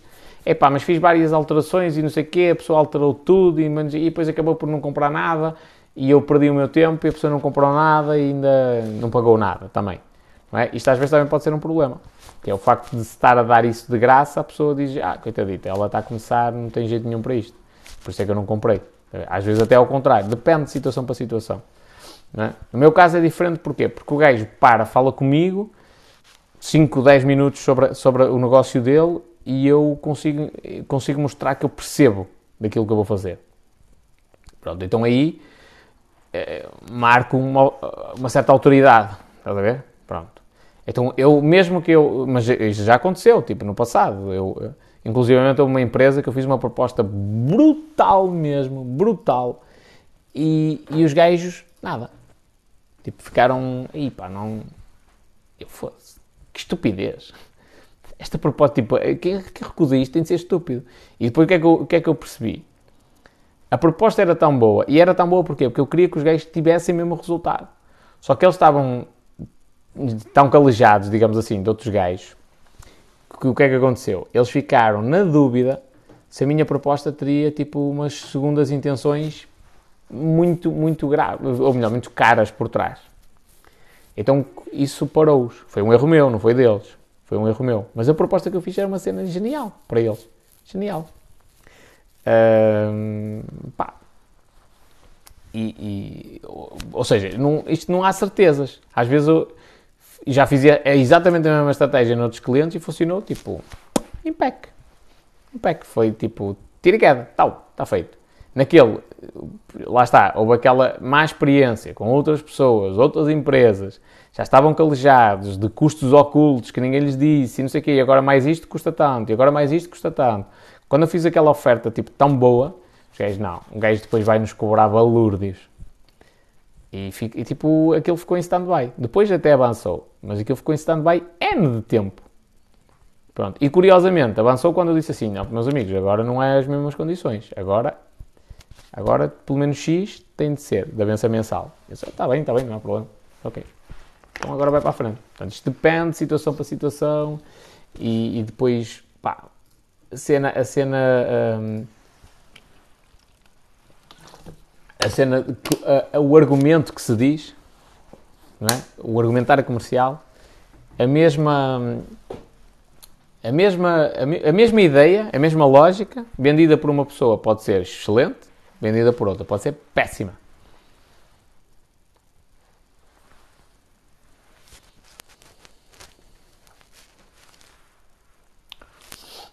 Na minha análise, acho que o teu negócio só é bem visto se mostrar resultados. Até lá, olham de lado. Opa, eu, sabes que eu não, eu não tenho tanto essa. Imagina, tipo, ninguém sabe aqui os resultados que eu tenho. Eu não disse a ninguém. Já vos falei aqui de algumas cenas, de alguns clientes meus, de quanto. Já cheguei a enviar um e-mail tipo de, uma, de, um, de um lançamento de um produto tipo, que faturou 50 mil euros em 48 horas, ver? Tipo, há bastante tempo atrás, mas eu não, eu não disse, não disse, olha, a empresa A é minha cliente, investe tanto e ganha tanto. Não é? Nunca disse isto. E eu tenho clientes. Porquê? Porque o, o que interessa, não, não, interessa aos outros. Cada, cada, cada empresa é uma empresa, ok? Não interessa aos outros, não interessa o que é que os outros acham ou deixam de achar. Não interessa. É, eu chego, eu chego a uma consultoria, vamos falar sobre o teu negócio, ok? Eu não preciso ser o melhor gajo de marketing digital. Só preciso saber mais a pessoa que está dentro daquela empresa que fala de marketing. Acabou. A partir do momento em que eu tenho um conhecimento mais profundo, seja oficial ou não, não interessa. E que aquele conhecimento possa gerar resultados à empresa, possa, nesta fase de negociação, possa gerar resultados, é o suficiente para eu estar à vontade com aquilo. É totalmente suficiente. Não preciso de mais do que isso. Uh, pronto. E, e, a partir daí, e, uh, uh, mas raramente, raramente a situação numa consultoria não fica, um, tipo, não fica definido, digamos assim, que, que se eu percebo ou não daquela cena. Estás a ver? Dificilmente. Dificilmente mesmo. Então é essa cena que é altamente. Agora, é lógico que no longo prazo o gajo tem de apresentar resultados, não? Tipo uma empresa.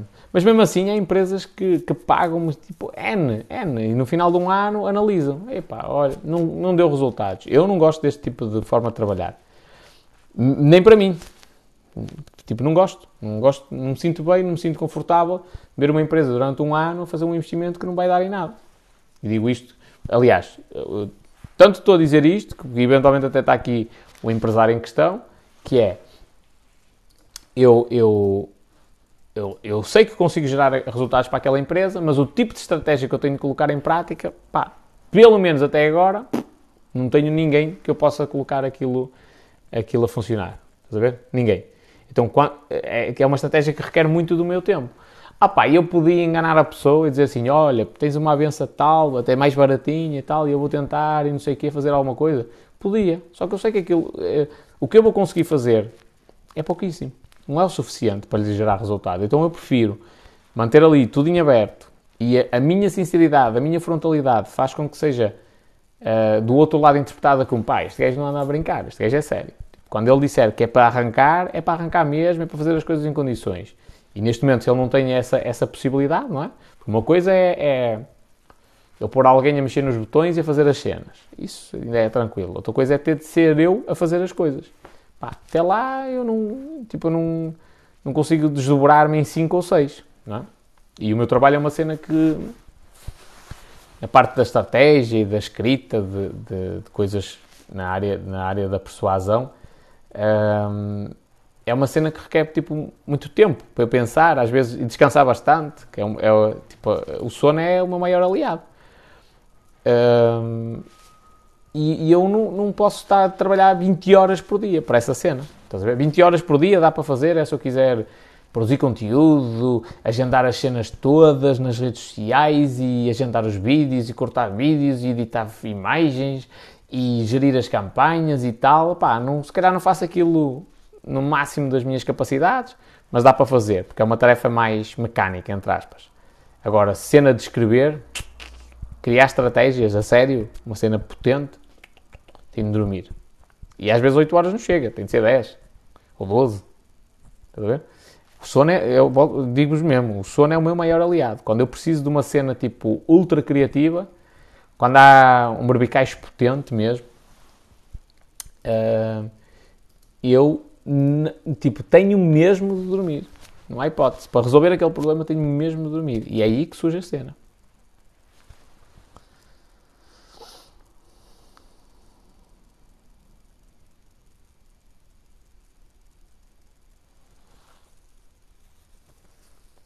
Nem tens de dizer, os teus números a ti, diz, a ti dizem respeito. Também não digo quanto, quanto dinheiro faço por mês a qualquer pessoa. É mesmo isso. Tipo, isto é um... E isto ninguém vai saber, nunca. A única possibilidade que existe, não é? Uh, a única possibilidade que existe é uh, uma das minhas empresas entrar em bolsa e especular-se quanto é que eventualmente eu possa ter. É a única hipótese. Que neste caso, nesta, nesta primeira empresa, não vejo isso a acontecer, nem tenho esse objetivo. Uh, é a única possibilidade. E mesmo assim ninguém sabe quanto é que eu recebo. não é? Pá, isso são informações que não interessam a ninguém. Até porque o meu dinheiro vai ser todo para reinvestir. O dinheiro para mim é uma ferramenta, não é mais que isso. É ferramenta só.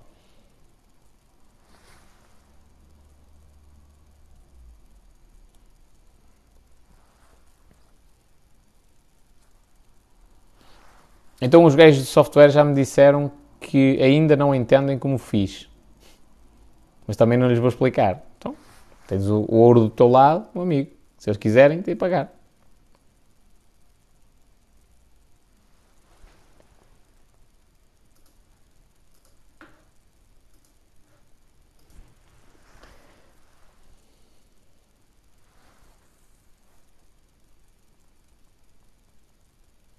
Consideras que a vertente de gestão em marketing só se pratica internamente, dentro da empresa?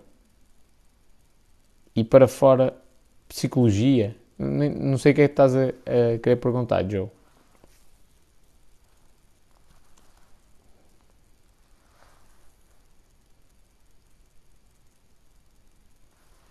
Trabalhas em que mesmo? Marketing digital, pá.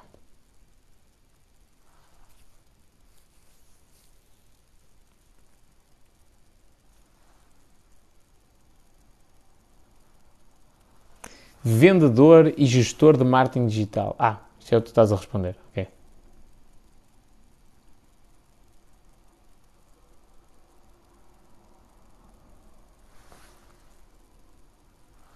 O problema é que eles sabem uma forma de fazer, mas não fica com os detalhes como os meus. Meu amigo, querem saber, têm de pagar.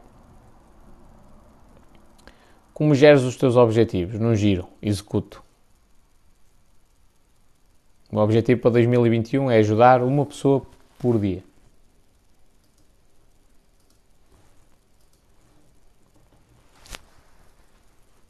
Portanto, não giro, ajudo. É isto, faço.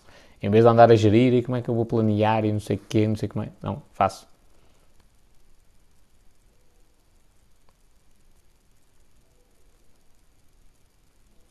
Estás mentalmente preparado para delegar essa parte da criatividade? Se tudo correr bem, vais chegar a essa fase. Presumo que já pensaste em alguma estratégia. Já. Já. Pá, mentalmente preparado para delegar? Sim. Por enquanto, ainda não consigo fazer isso. Porquê? Porque, primeiro, eu estou a começar e não consigo contratar os grandes crânios, certo? É normal. Não, não sou o único gajo inteligente no mundo. E, e tenho já aqui um hater no Facebook que vai já escrever um comentário. Um, né? Há gajos em Portugal muito inteligentes nessa parte da criação da estratégia, acredito eu. Pá, nunca convivi com muitos deles, mas acredito eu que existam. Agora, tudo tem o seu preço, não é? Esses gajos são caros. Portanto, ainda não estou com capacidade financeira para, para estar a pagar tipo um valor gigantesco para eles trabalharem para mim. Mas eu, eu sinto-me confortável em delegar essa parte, até porque há outras tarefas que eu já delego e, e, aceito a imperfeição das outras pessoas, estás a ver? E aceito que são diferentes de mim e aceito que são que têm pontos de vista diferentes. Porque o meu mindset não é um mindset de eu vou criar uma, uma, uma empresa, é um mindset de tipo eu vou construir riqueza, é diferente. Muito diferente mesmo.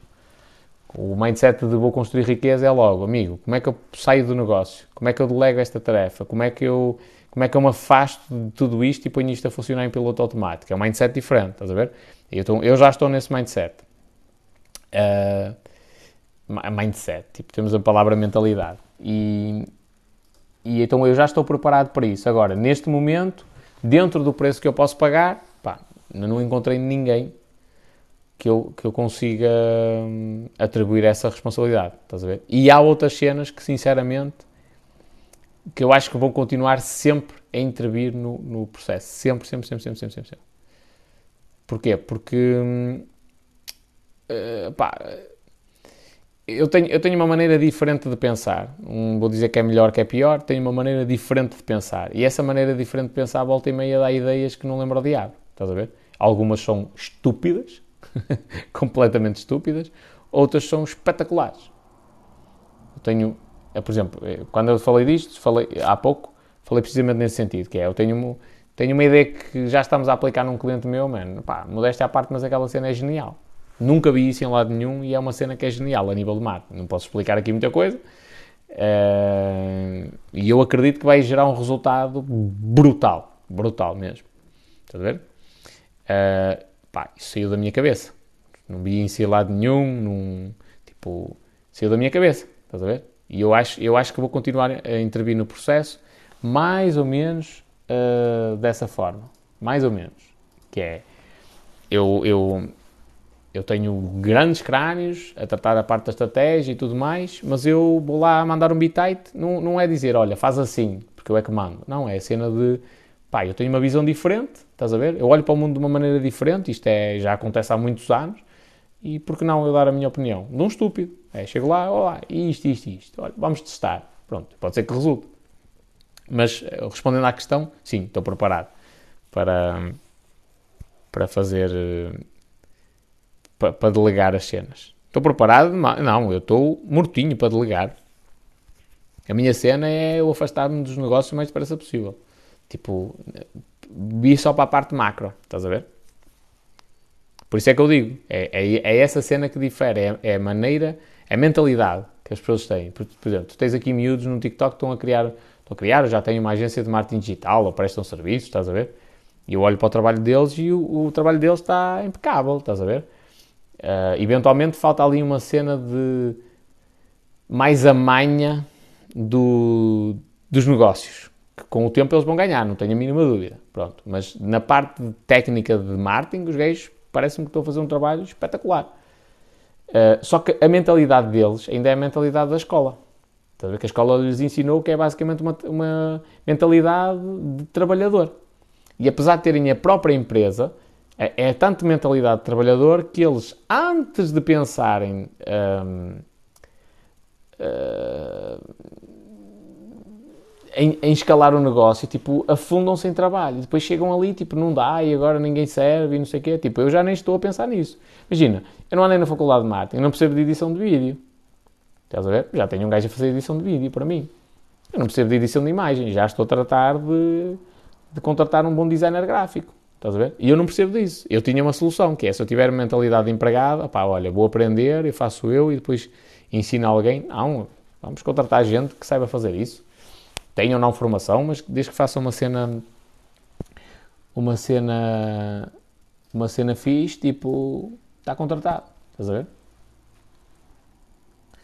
Por isso é que perguntei a criatividade. A criatividade é difícil de delegar, sim. Mas eu, eu tenho um conceito diferente, mano. E o meu conceito é que a minha empresa, esta de marketing, ok? Vai ser uma jabardeira autêntica. Mas tipo uma jabardeira mesmo. Porquê? Porque é o que estimula a criatividade. Tipo, povo a dormir e sextas-feiras de tarde fazer raves no escritório e cenas assim, é mais ou menos o meu conceito.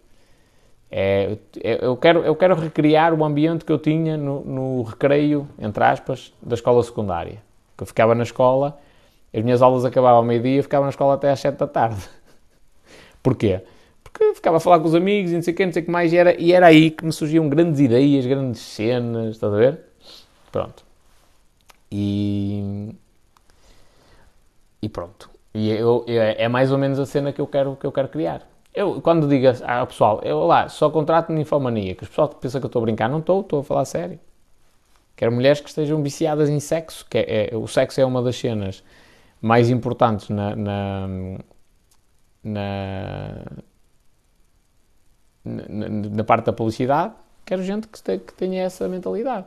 Eu já sou uma personagem do caraças, não é? Já sou polémico, já, pá, e já vou criar polémica que chegue para, para a cena. Agora, se adicionar pessoal que tem, tem uma visão mais ou menos parecida com a minha, Deus-me livre.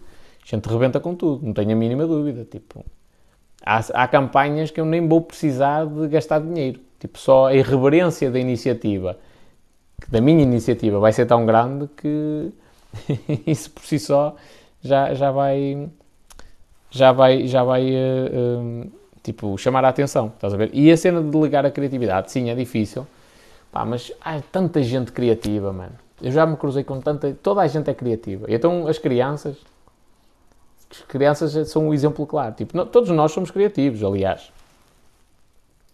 Uh, tô... Ah, eu, eu este, este comentário tenho de responder aqui ao nosso leitor de estimação, que é Tiago Moreira, elas vão atrás de ti todas tolas. Oh amigo, se tu tiveres mulher em casa, tem cuidado, tem cuidado. tem cuidado. Não vai ela mandar a mandar mensagens. Um, mas mesmo assim, dou-te já a garantia de uma coisa, Tiaguinho. Dou-te a garantia, que é muito bem tratada, porque eu respeito a tua mulher. Se calhar tu não respeitas, mas eu respeito. E, e pronto, e a criatividade é mais ou menos isso.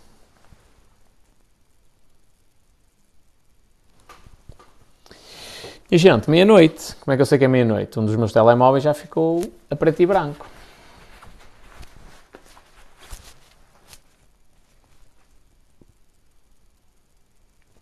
Já agora, porque é que eu preciso de meter, por exemplo, mais gente? Uma, uma cena que eu vou fazer de urgência. Uma mentoria de copywriting. Eu estou a precisar de pessoal para escrever muito, muito, muito, muito, muito, muito textos de vendas, muitos textos de vendas, muitos, muitos, para anúncios, para anúncio escrito, para anúncio em scripts para serem lidos, para, para textos, textos de venda tipo num blog, não é? Há uma diferença, o pessoal tem, tem, tem, tem a cena de, ei pá, eu, eu, hum, eu sou copywriter, escrevo para blogs. Não, isso é um, grande parte deles são content writers, é? um, eles escrevem conteúdo para blogs e cenas assim, mas um, é, dão informação. Eu quero copywriters, quero vendedores, és para escrever.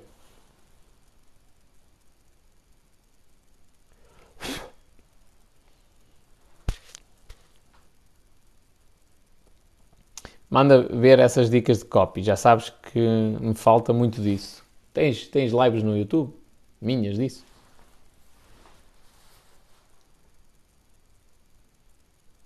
Mas não parece assim tão jabar. Pelo conto que escreveste és calmito. Precisas de dicas de literatura a sério nesse campo. E mais não digo. Não é um campo que me interesse muito. Não é um, um é parte da... Hum, da literatura erótica. Não, eu tenho treinado algumas coisas, mas não é um campo que me interessa muito. Não, pá, é, mais, é mais a cena de, de, de ser descritista. É, e, e, é o universo feminino, que para vós isso é importante, para os homens. Aliás, a Cristiana até disse: Ah, devia ser, acho que foste tu, devia ser o ponto de vista do homem, ou a Ana, eu não sei, alguém me disse, devia ser o ponto de vista do homem. Tipo, ponto, a cena sexual do ponto de vista do homem é chegar lá, bota abaixo e siga. Está feito. é isto. O homem não precisa de saber que a mão vai deslizar pelo corpo e não sei o quê, e sentiu aquela mão macia. Tipo, isto para os homens não existe. não existe mesmo.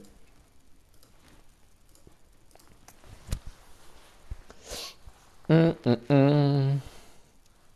Treina, filho. O sucesso está no treino. eu ia-vos mostrar umas cenas que eu comprei hoje. Fui às compras e andei a comprar uns utensílios engraçados. Mas não é para hoje.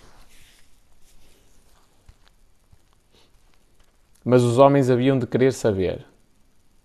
Não, eu li os 50 sombras por causa disso. E disse, pá, tem de haver aqui qualquer coisa que eu não percebo, que as gajas andam a ficar malucas com esta cena, eu tenho de perceber o que é que, que, é que se passa. E percebi essa parte descritista e tal, apesar de que eu não acho que seja assim tão erótica quanto isso. Uh, a minha opinião, vale o que vale. Okay? Acho que há muito mais lugar a sensualidade em dizer outras coisas. Mas. Mas eu li com esse objetivo. Ah, pá, eu, mas eu sei que, primeiro, poucos homens vão ler os 50 Sombras, não é? E poucos vão ler com, com essa cena de, ei pá, chegou a Sandra, estamos a falar de 50 Sombras. Poucos vão ler com aquela cena de pá, quero perceber o que é que deixa aqui as mulheres malucas.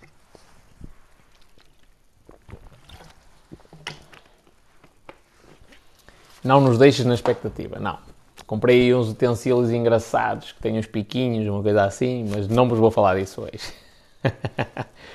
Se houver aí um, um complô e um pedido generalizado, pode ser que eu fale disso nos próximos dias.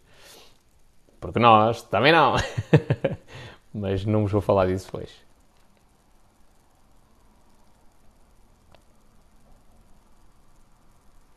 Grande Gonçalo, é a vida. E então. Hum. Pronto, e é mais ou menos isto que eu tenho para vos dizer. Portanto, inércia. Uma cena potente, potente. Mostra lá a ver se eu tenho igual ou se tenho de adquirir para a minha maleta. Isso agora. O ideal era eu experimentar e depois dizia: sim senhor, isto vale a pena, não vale? Falar nisso, eu vou começar a deixar de falar. E não quero, porque eu não quero estar aqui a revelar marcas. A marca, se quiser que eu mostre aquele produto, tem de me pagar. Não é?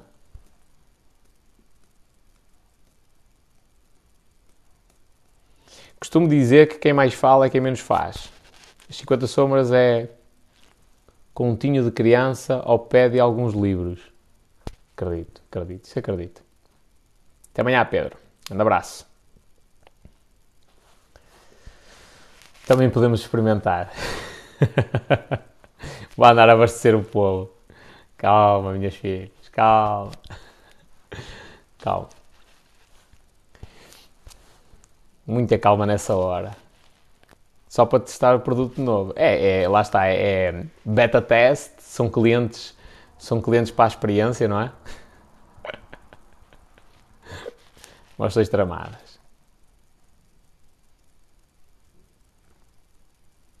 O Mike Castro já foi mais agressivo. É pá, se é para pinar, é para pinar. Vibrolândia tem produtos top. A Sandra aqui a fazer hum, publicidade. Mostra lá. Não, não, não, não. É Cristina a dizer que a Mónica está on fire. Também acho que sim. A Mónica, aí qualquer coisa a nível hormonal que Deus me livre. Está a mexer contigo, moça. Diz o Rui, bem belhote. Está na minha hora. Na minha também. Minha gente. sempre disponível para novos brinquedos. Temos de evoluir. Se depois.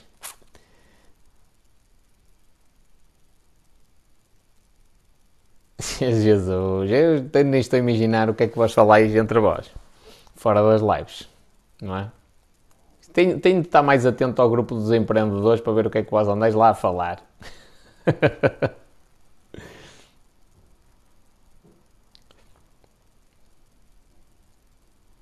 Nessas horas o que não pode existir é calma. Minha gente, o inferno está à vossa espera. Mas pronto. Por falar em vencer a inércia, não é? Nem queiras. Fosse lá. O quê? Vós andais a falar todas umas com as outras? É isso? Oh, Deus-me livre. Bota calor, diz a Sandra.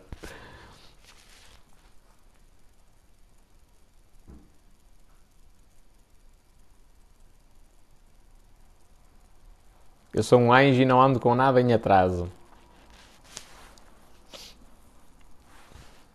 Deus me livre. Por isso é que eu tenho medo.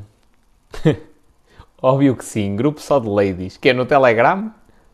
Vós criaste um grupo no Telegram só para vós falares? Deus-me livre. Por isso é que vós às vezes queres aqui todas acesas. Andais a picar-vos umas às outras. Terrível.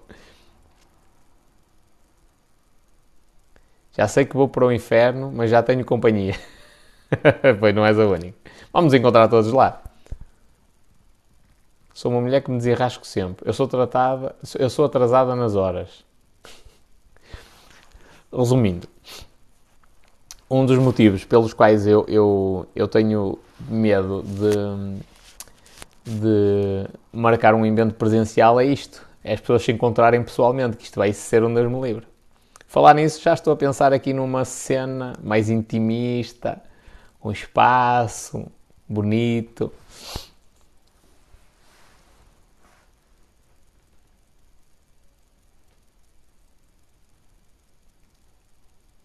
Não mostras o produto e estás a querer saber demais sobre elas. Dia 7 de maio vai haver um encontro? É lá, minha filha. E eu aparecer de surpresa no dia 7 de maio. Onde é que eu encontro? Eu aparecia lá, uma gabardine, chegava lá. E mais não digo. Mas que é? Vós todas? É isso? Agora estou curioso.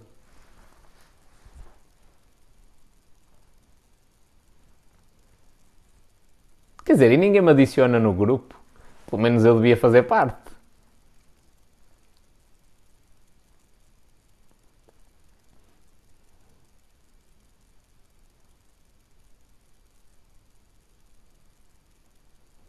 Deus me livre.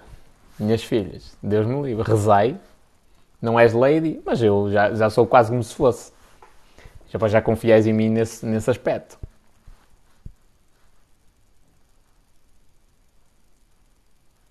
É só para meninas espanhol. Então aí é que está a parte engraçada. Já saídes para o strip, de certeza. De certeza absoluta.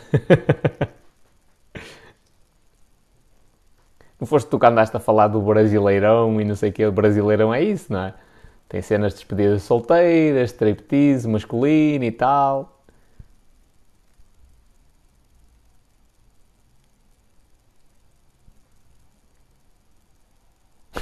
Deus vos abençoe a todas, minhas filhas. Era top. Eu não ia, eu não, provavelmente não ia ao jantar, até por, por, um, por ter algum medo, mas era menino de aparecer lá. Aparecia e desaparecia.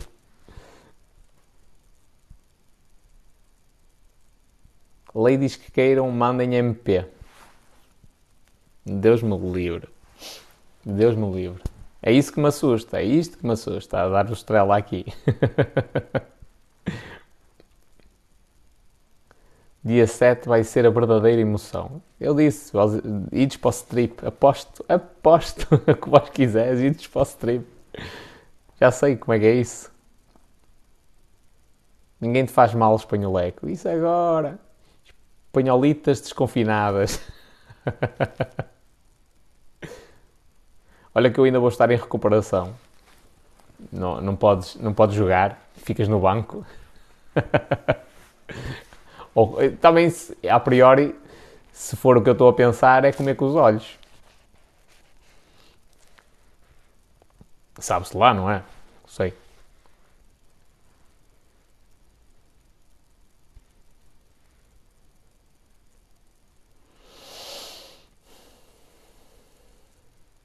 Então não podes vir, filha, vai ser agressivo. É lá.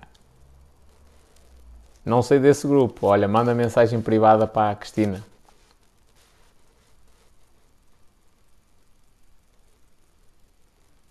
Sabes lá tu, podemos fazer test drive. Deus me livre. Eu estou mesmo para ver.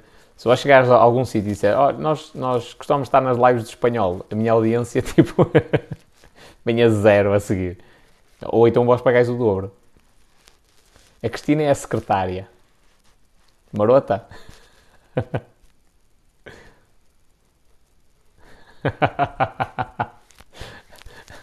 Sandra. Meninas, também posso ir? Estou é menstruada. Dá na mesma? Deus-me livre.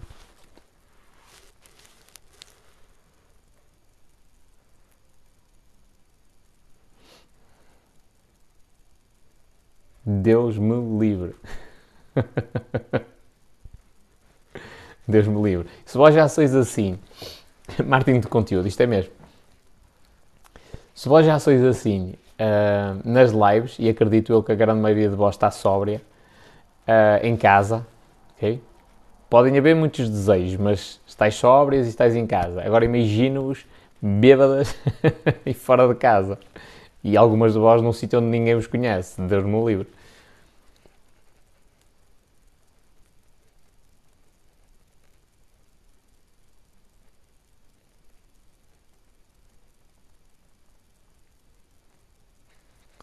Bem, minha gente, estamos feitos por hoje.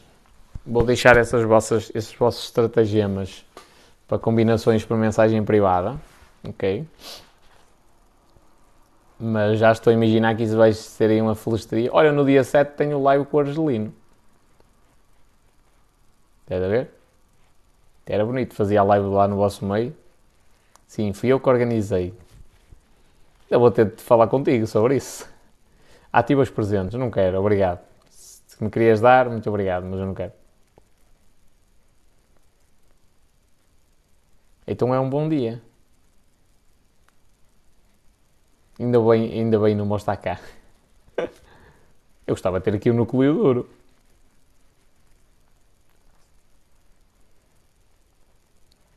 Era top, era fazer, era fazer live convosco. Gente, pessoal do Insta, que neste momento acho que é só a Ana. Não, é o Dani. Pessoal, até amanhã. Um abraço.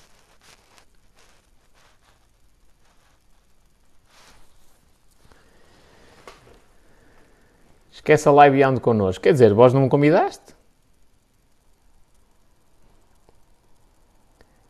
Pessoal do, das outras plataformas, até amanhã. Vós não me convidaste para ir? E ainda andais aí com segredos e não sei o quê e tal e coisa. E eu, eu sei, eu não sou bem-vindo. Eu sei, eu sou uma péssima companhia, cheio mal da boca e tal. Tudo bem. Pelo menos podias ser sinceras. E dizíamos, ó oh, espanhol, desculpa lá, pá, mas tu És uma boa companhia para entreter as nossas noites, mas não és uma boa companhia para vir ao jantar. Pronto. Tudo bem, eu aceitava isso. Sim, até fico magoado. Deixavas a live, fazia live lá, no meio de vós, basqueiro gigantesco, fazia live. Qual é o problema? Sei lá que a sua secretária nem sabia.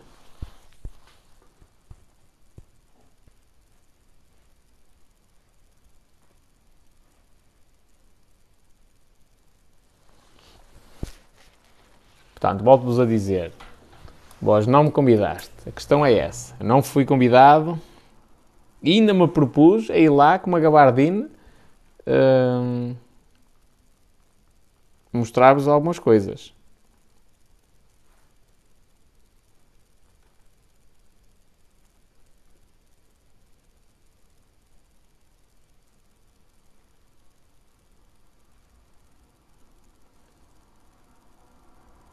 Sim ou não?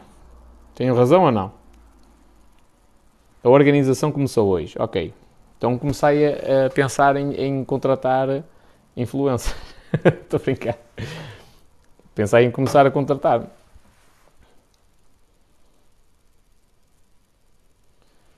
Convidem o espanholinho. Vai, ele até merece. Bens, eu posso ponderar isso. Vais ter de contratar mais moderadores para a live do Argelino. Bom, nada, mano. Eu já bloqueei quase toda a gente. Eles vêm para aqui a dizer: entra na live com o Argelino. Pumba, bloco direto. Logo. E não, não é por, por falarem no rapaz, porque eu até acho que o Argelino até é. O rapaz até deve ser mal entendido, muitas das vezes. Um, é pela cena, tipo, não perceberem que eu, eu o, o, meu conceito, isto não é, olha, faz isto e eu vou saltar ao pequinho. Olha, salta ao pequinho, vou saltar ao pequinho. Olha, faz não sei o quê. Tipo, não, não, não adianta pela insistência vir aqui. Olha, vai fazer live com ele. Não. Aliás, eu, eu o pessoal vinha para é, é, é que é idiotice daquele povo. Tipo, eu estava a trocar mails com o rapaz. O rapaz disse-me, ó, espanhol, vamos fazer uma live. Vamos, sim senhor, manda-me um e-mail. Ele mandou um e-mail, eu respondi-lhe. E agendámos logo.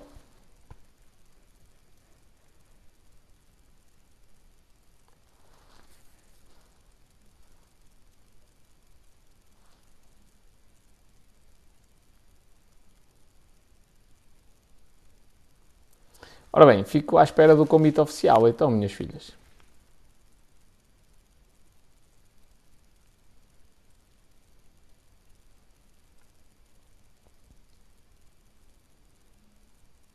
Pode ser?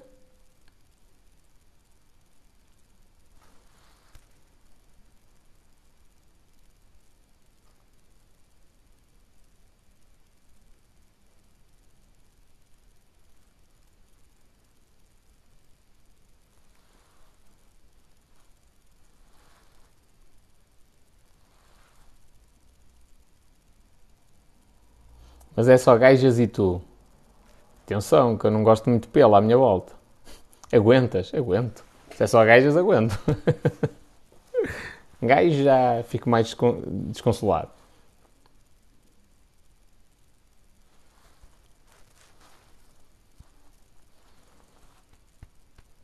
Gente, vamos lá. Está na horinha. Beijos e abraços. Combinei essas cenas na nas vossas mensagens privadas, na vossa jabardice. E depois. E depois fazei-me o convite oficial. Pronto, mediante convite oficial. É que, ah, por falar nisso, dia 16 eu vou lá. Dia 16 vou ter um invento. Espanhol, espera por favor, diz-me coisas. Lá eu tenho a tua vida, tenho de ir dormir.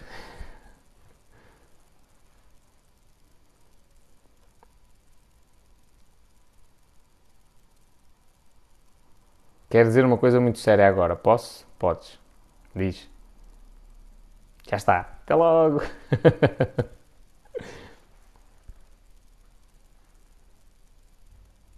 é preciso enviar o convite por e-mail? Para mim? Sim, pode ser.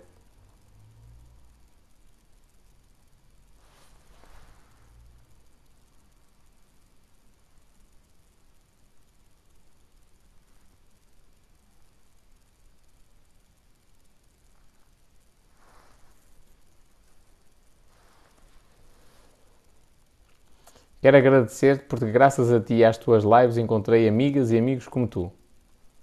Até fiquei, até fiquei emocionado. Até fiquei emocionado. Não, ainda bem, ainda bem.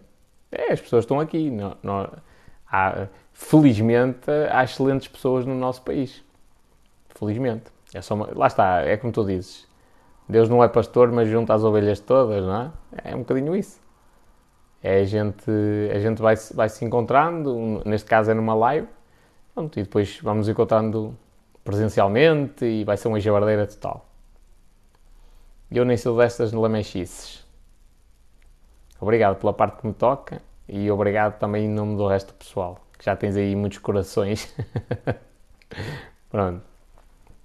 E agora, vou ser um insensível, vou dizer, ah, oh, tudo muito bonito, mas até logo.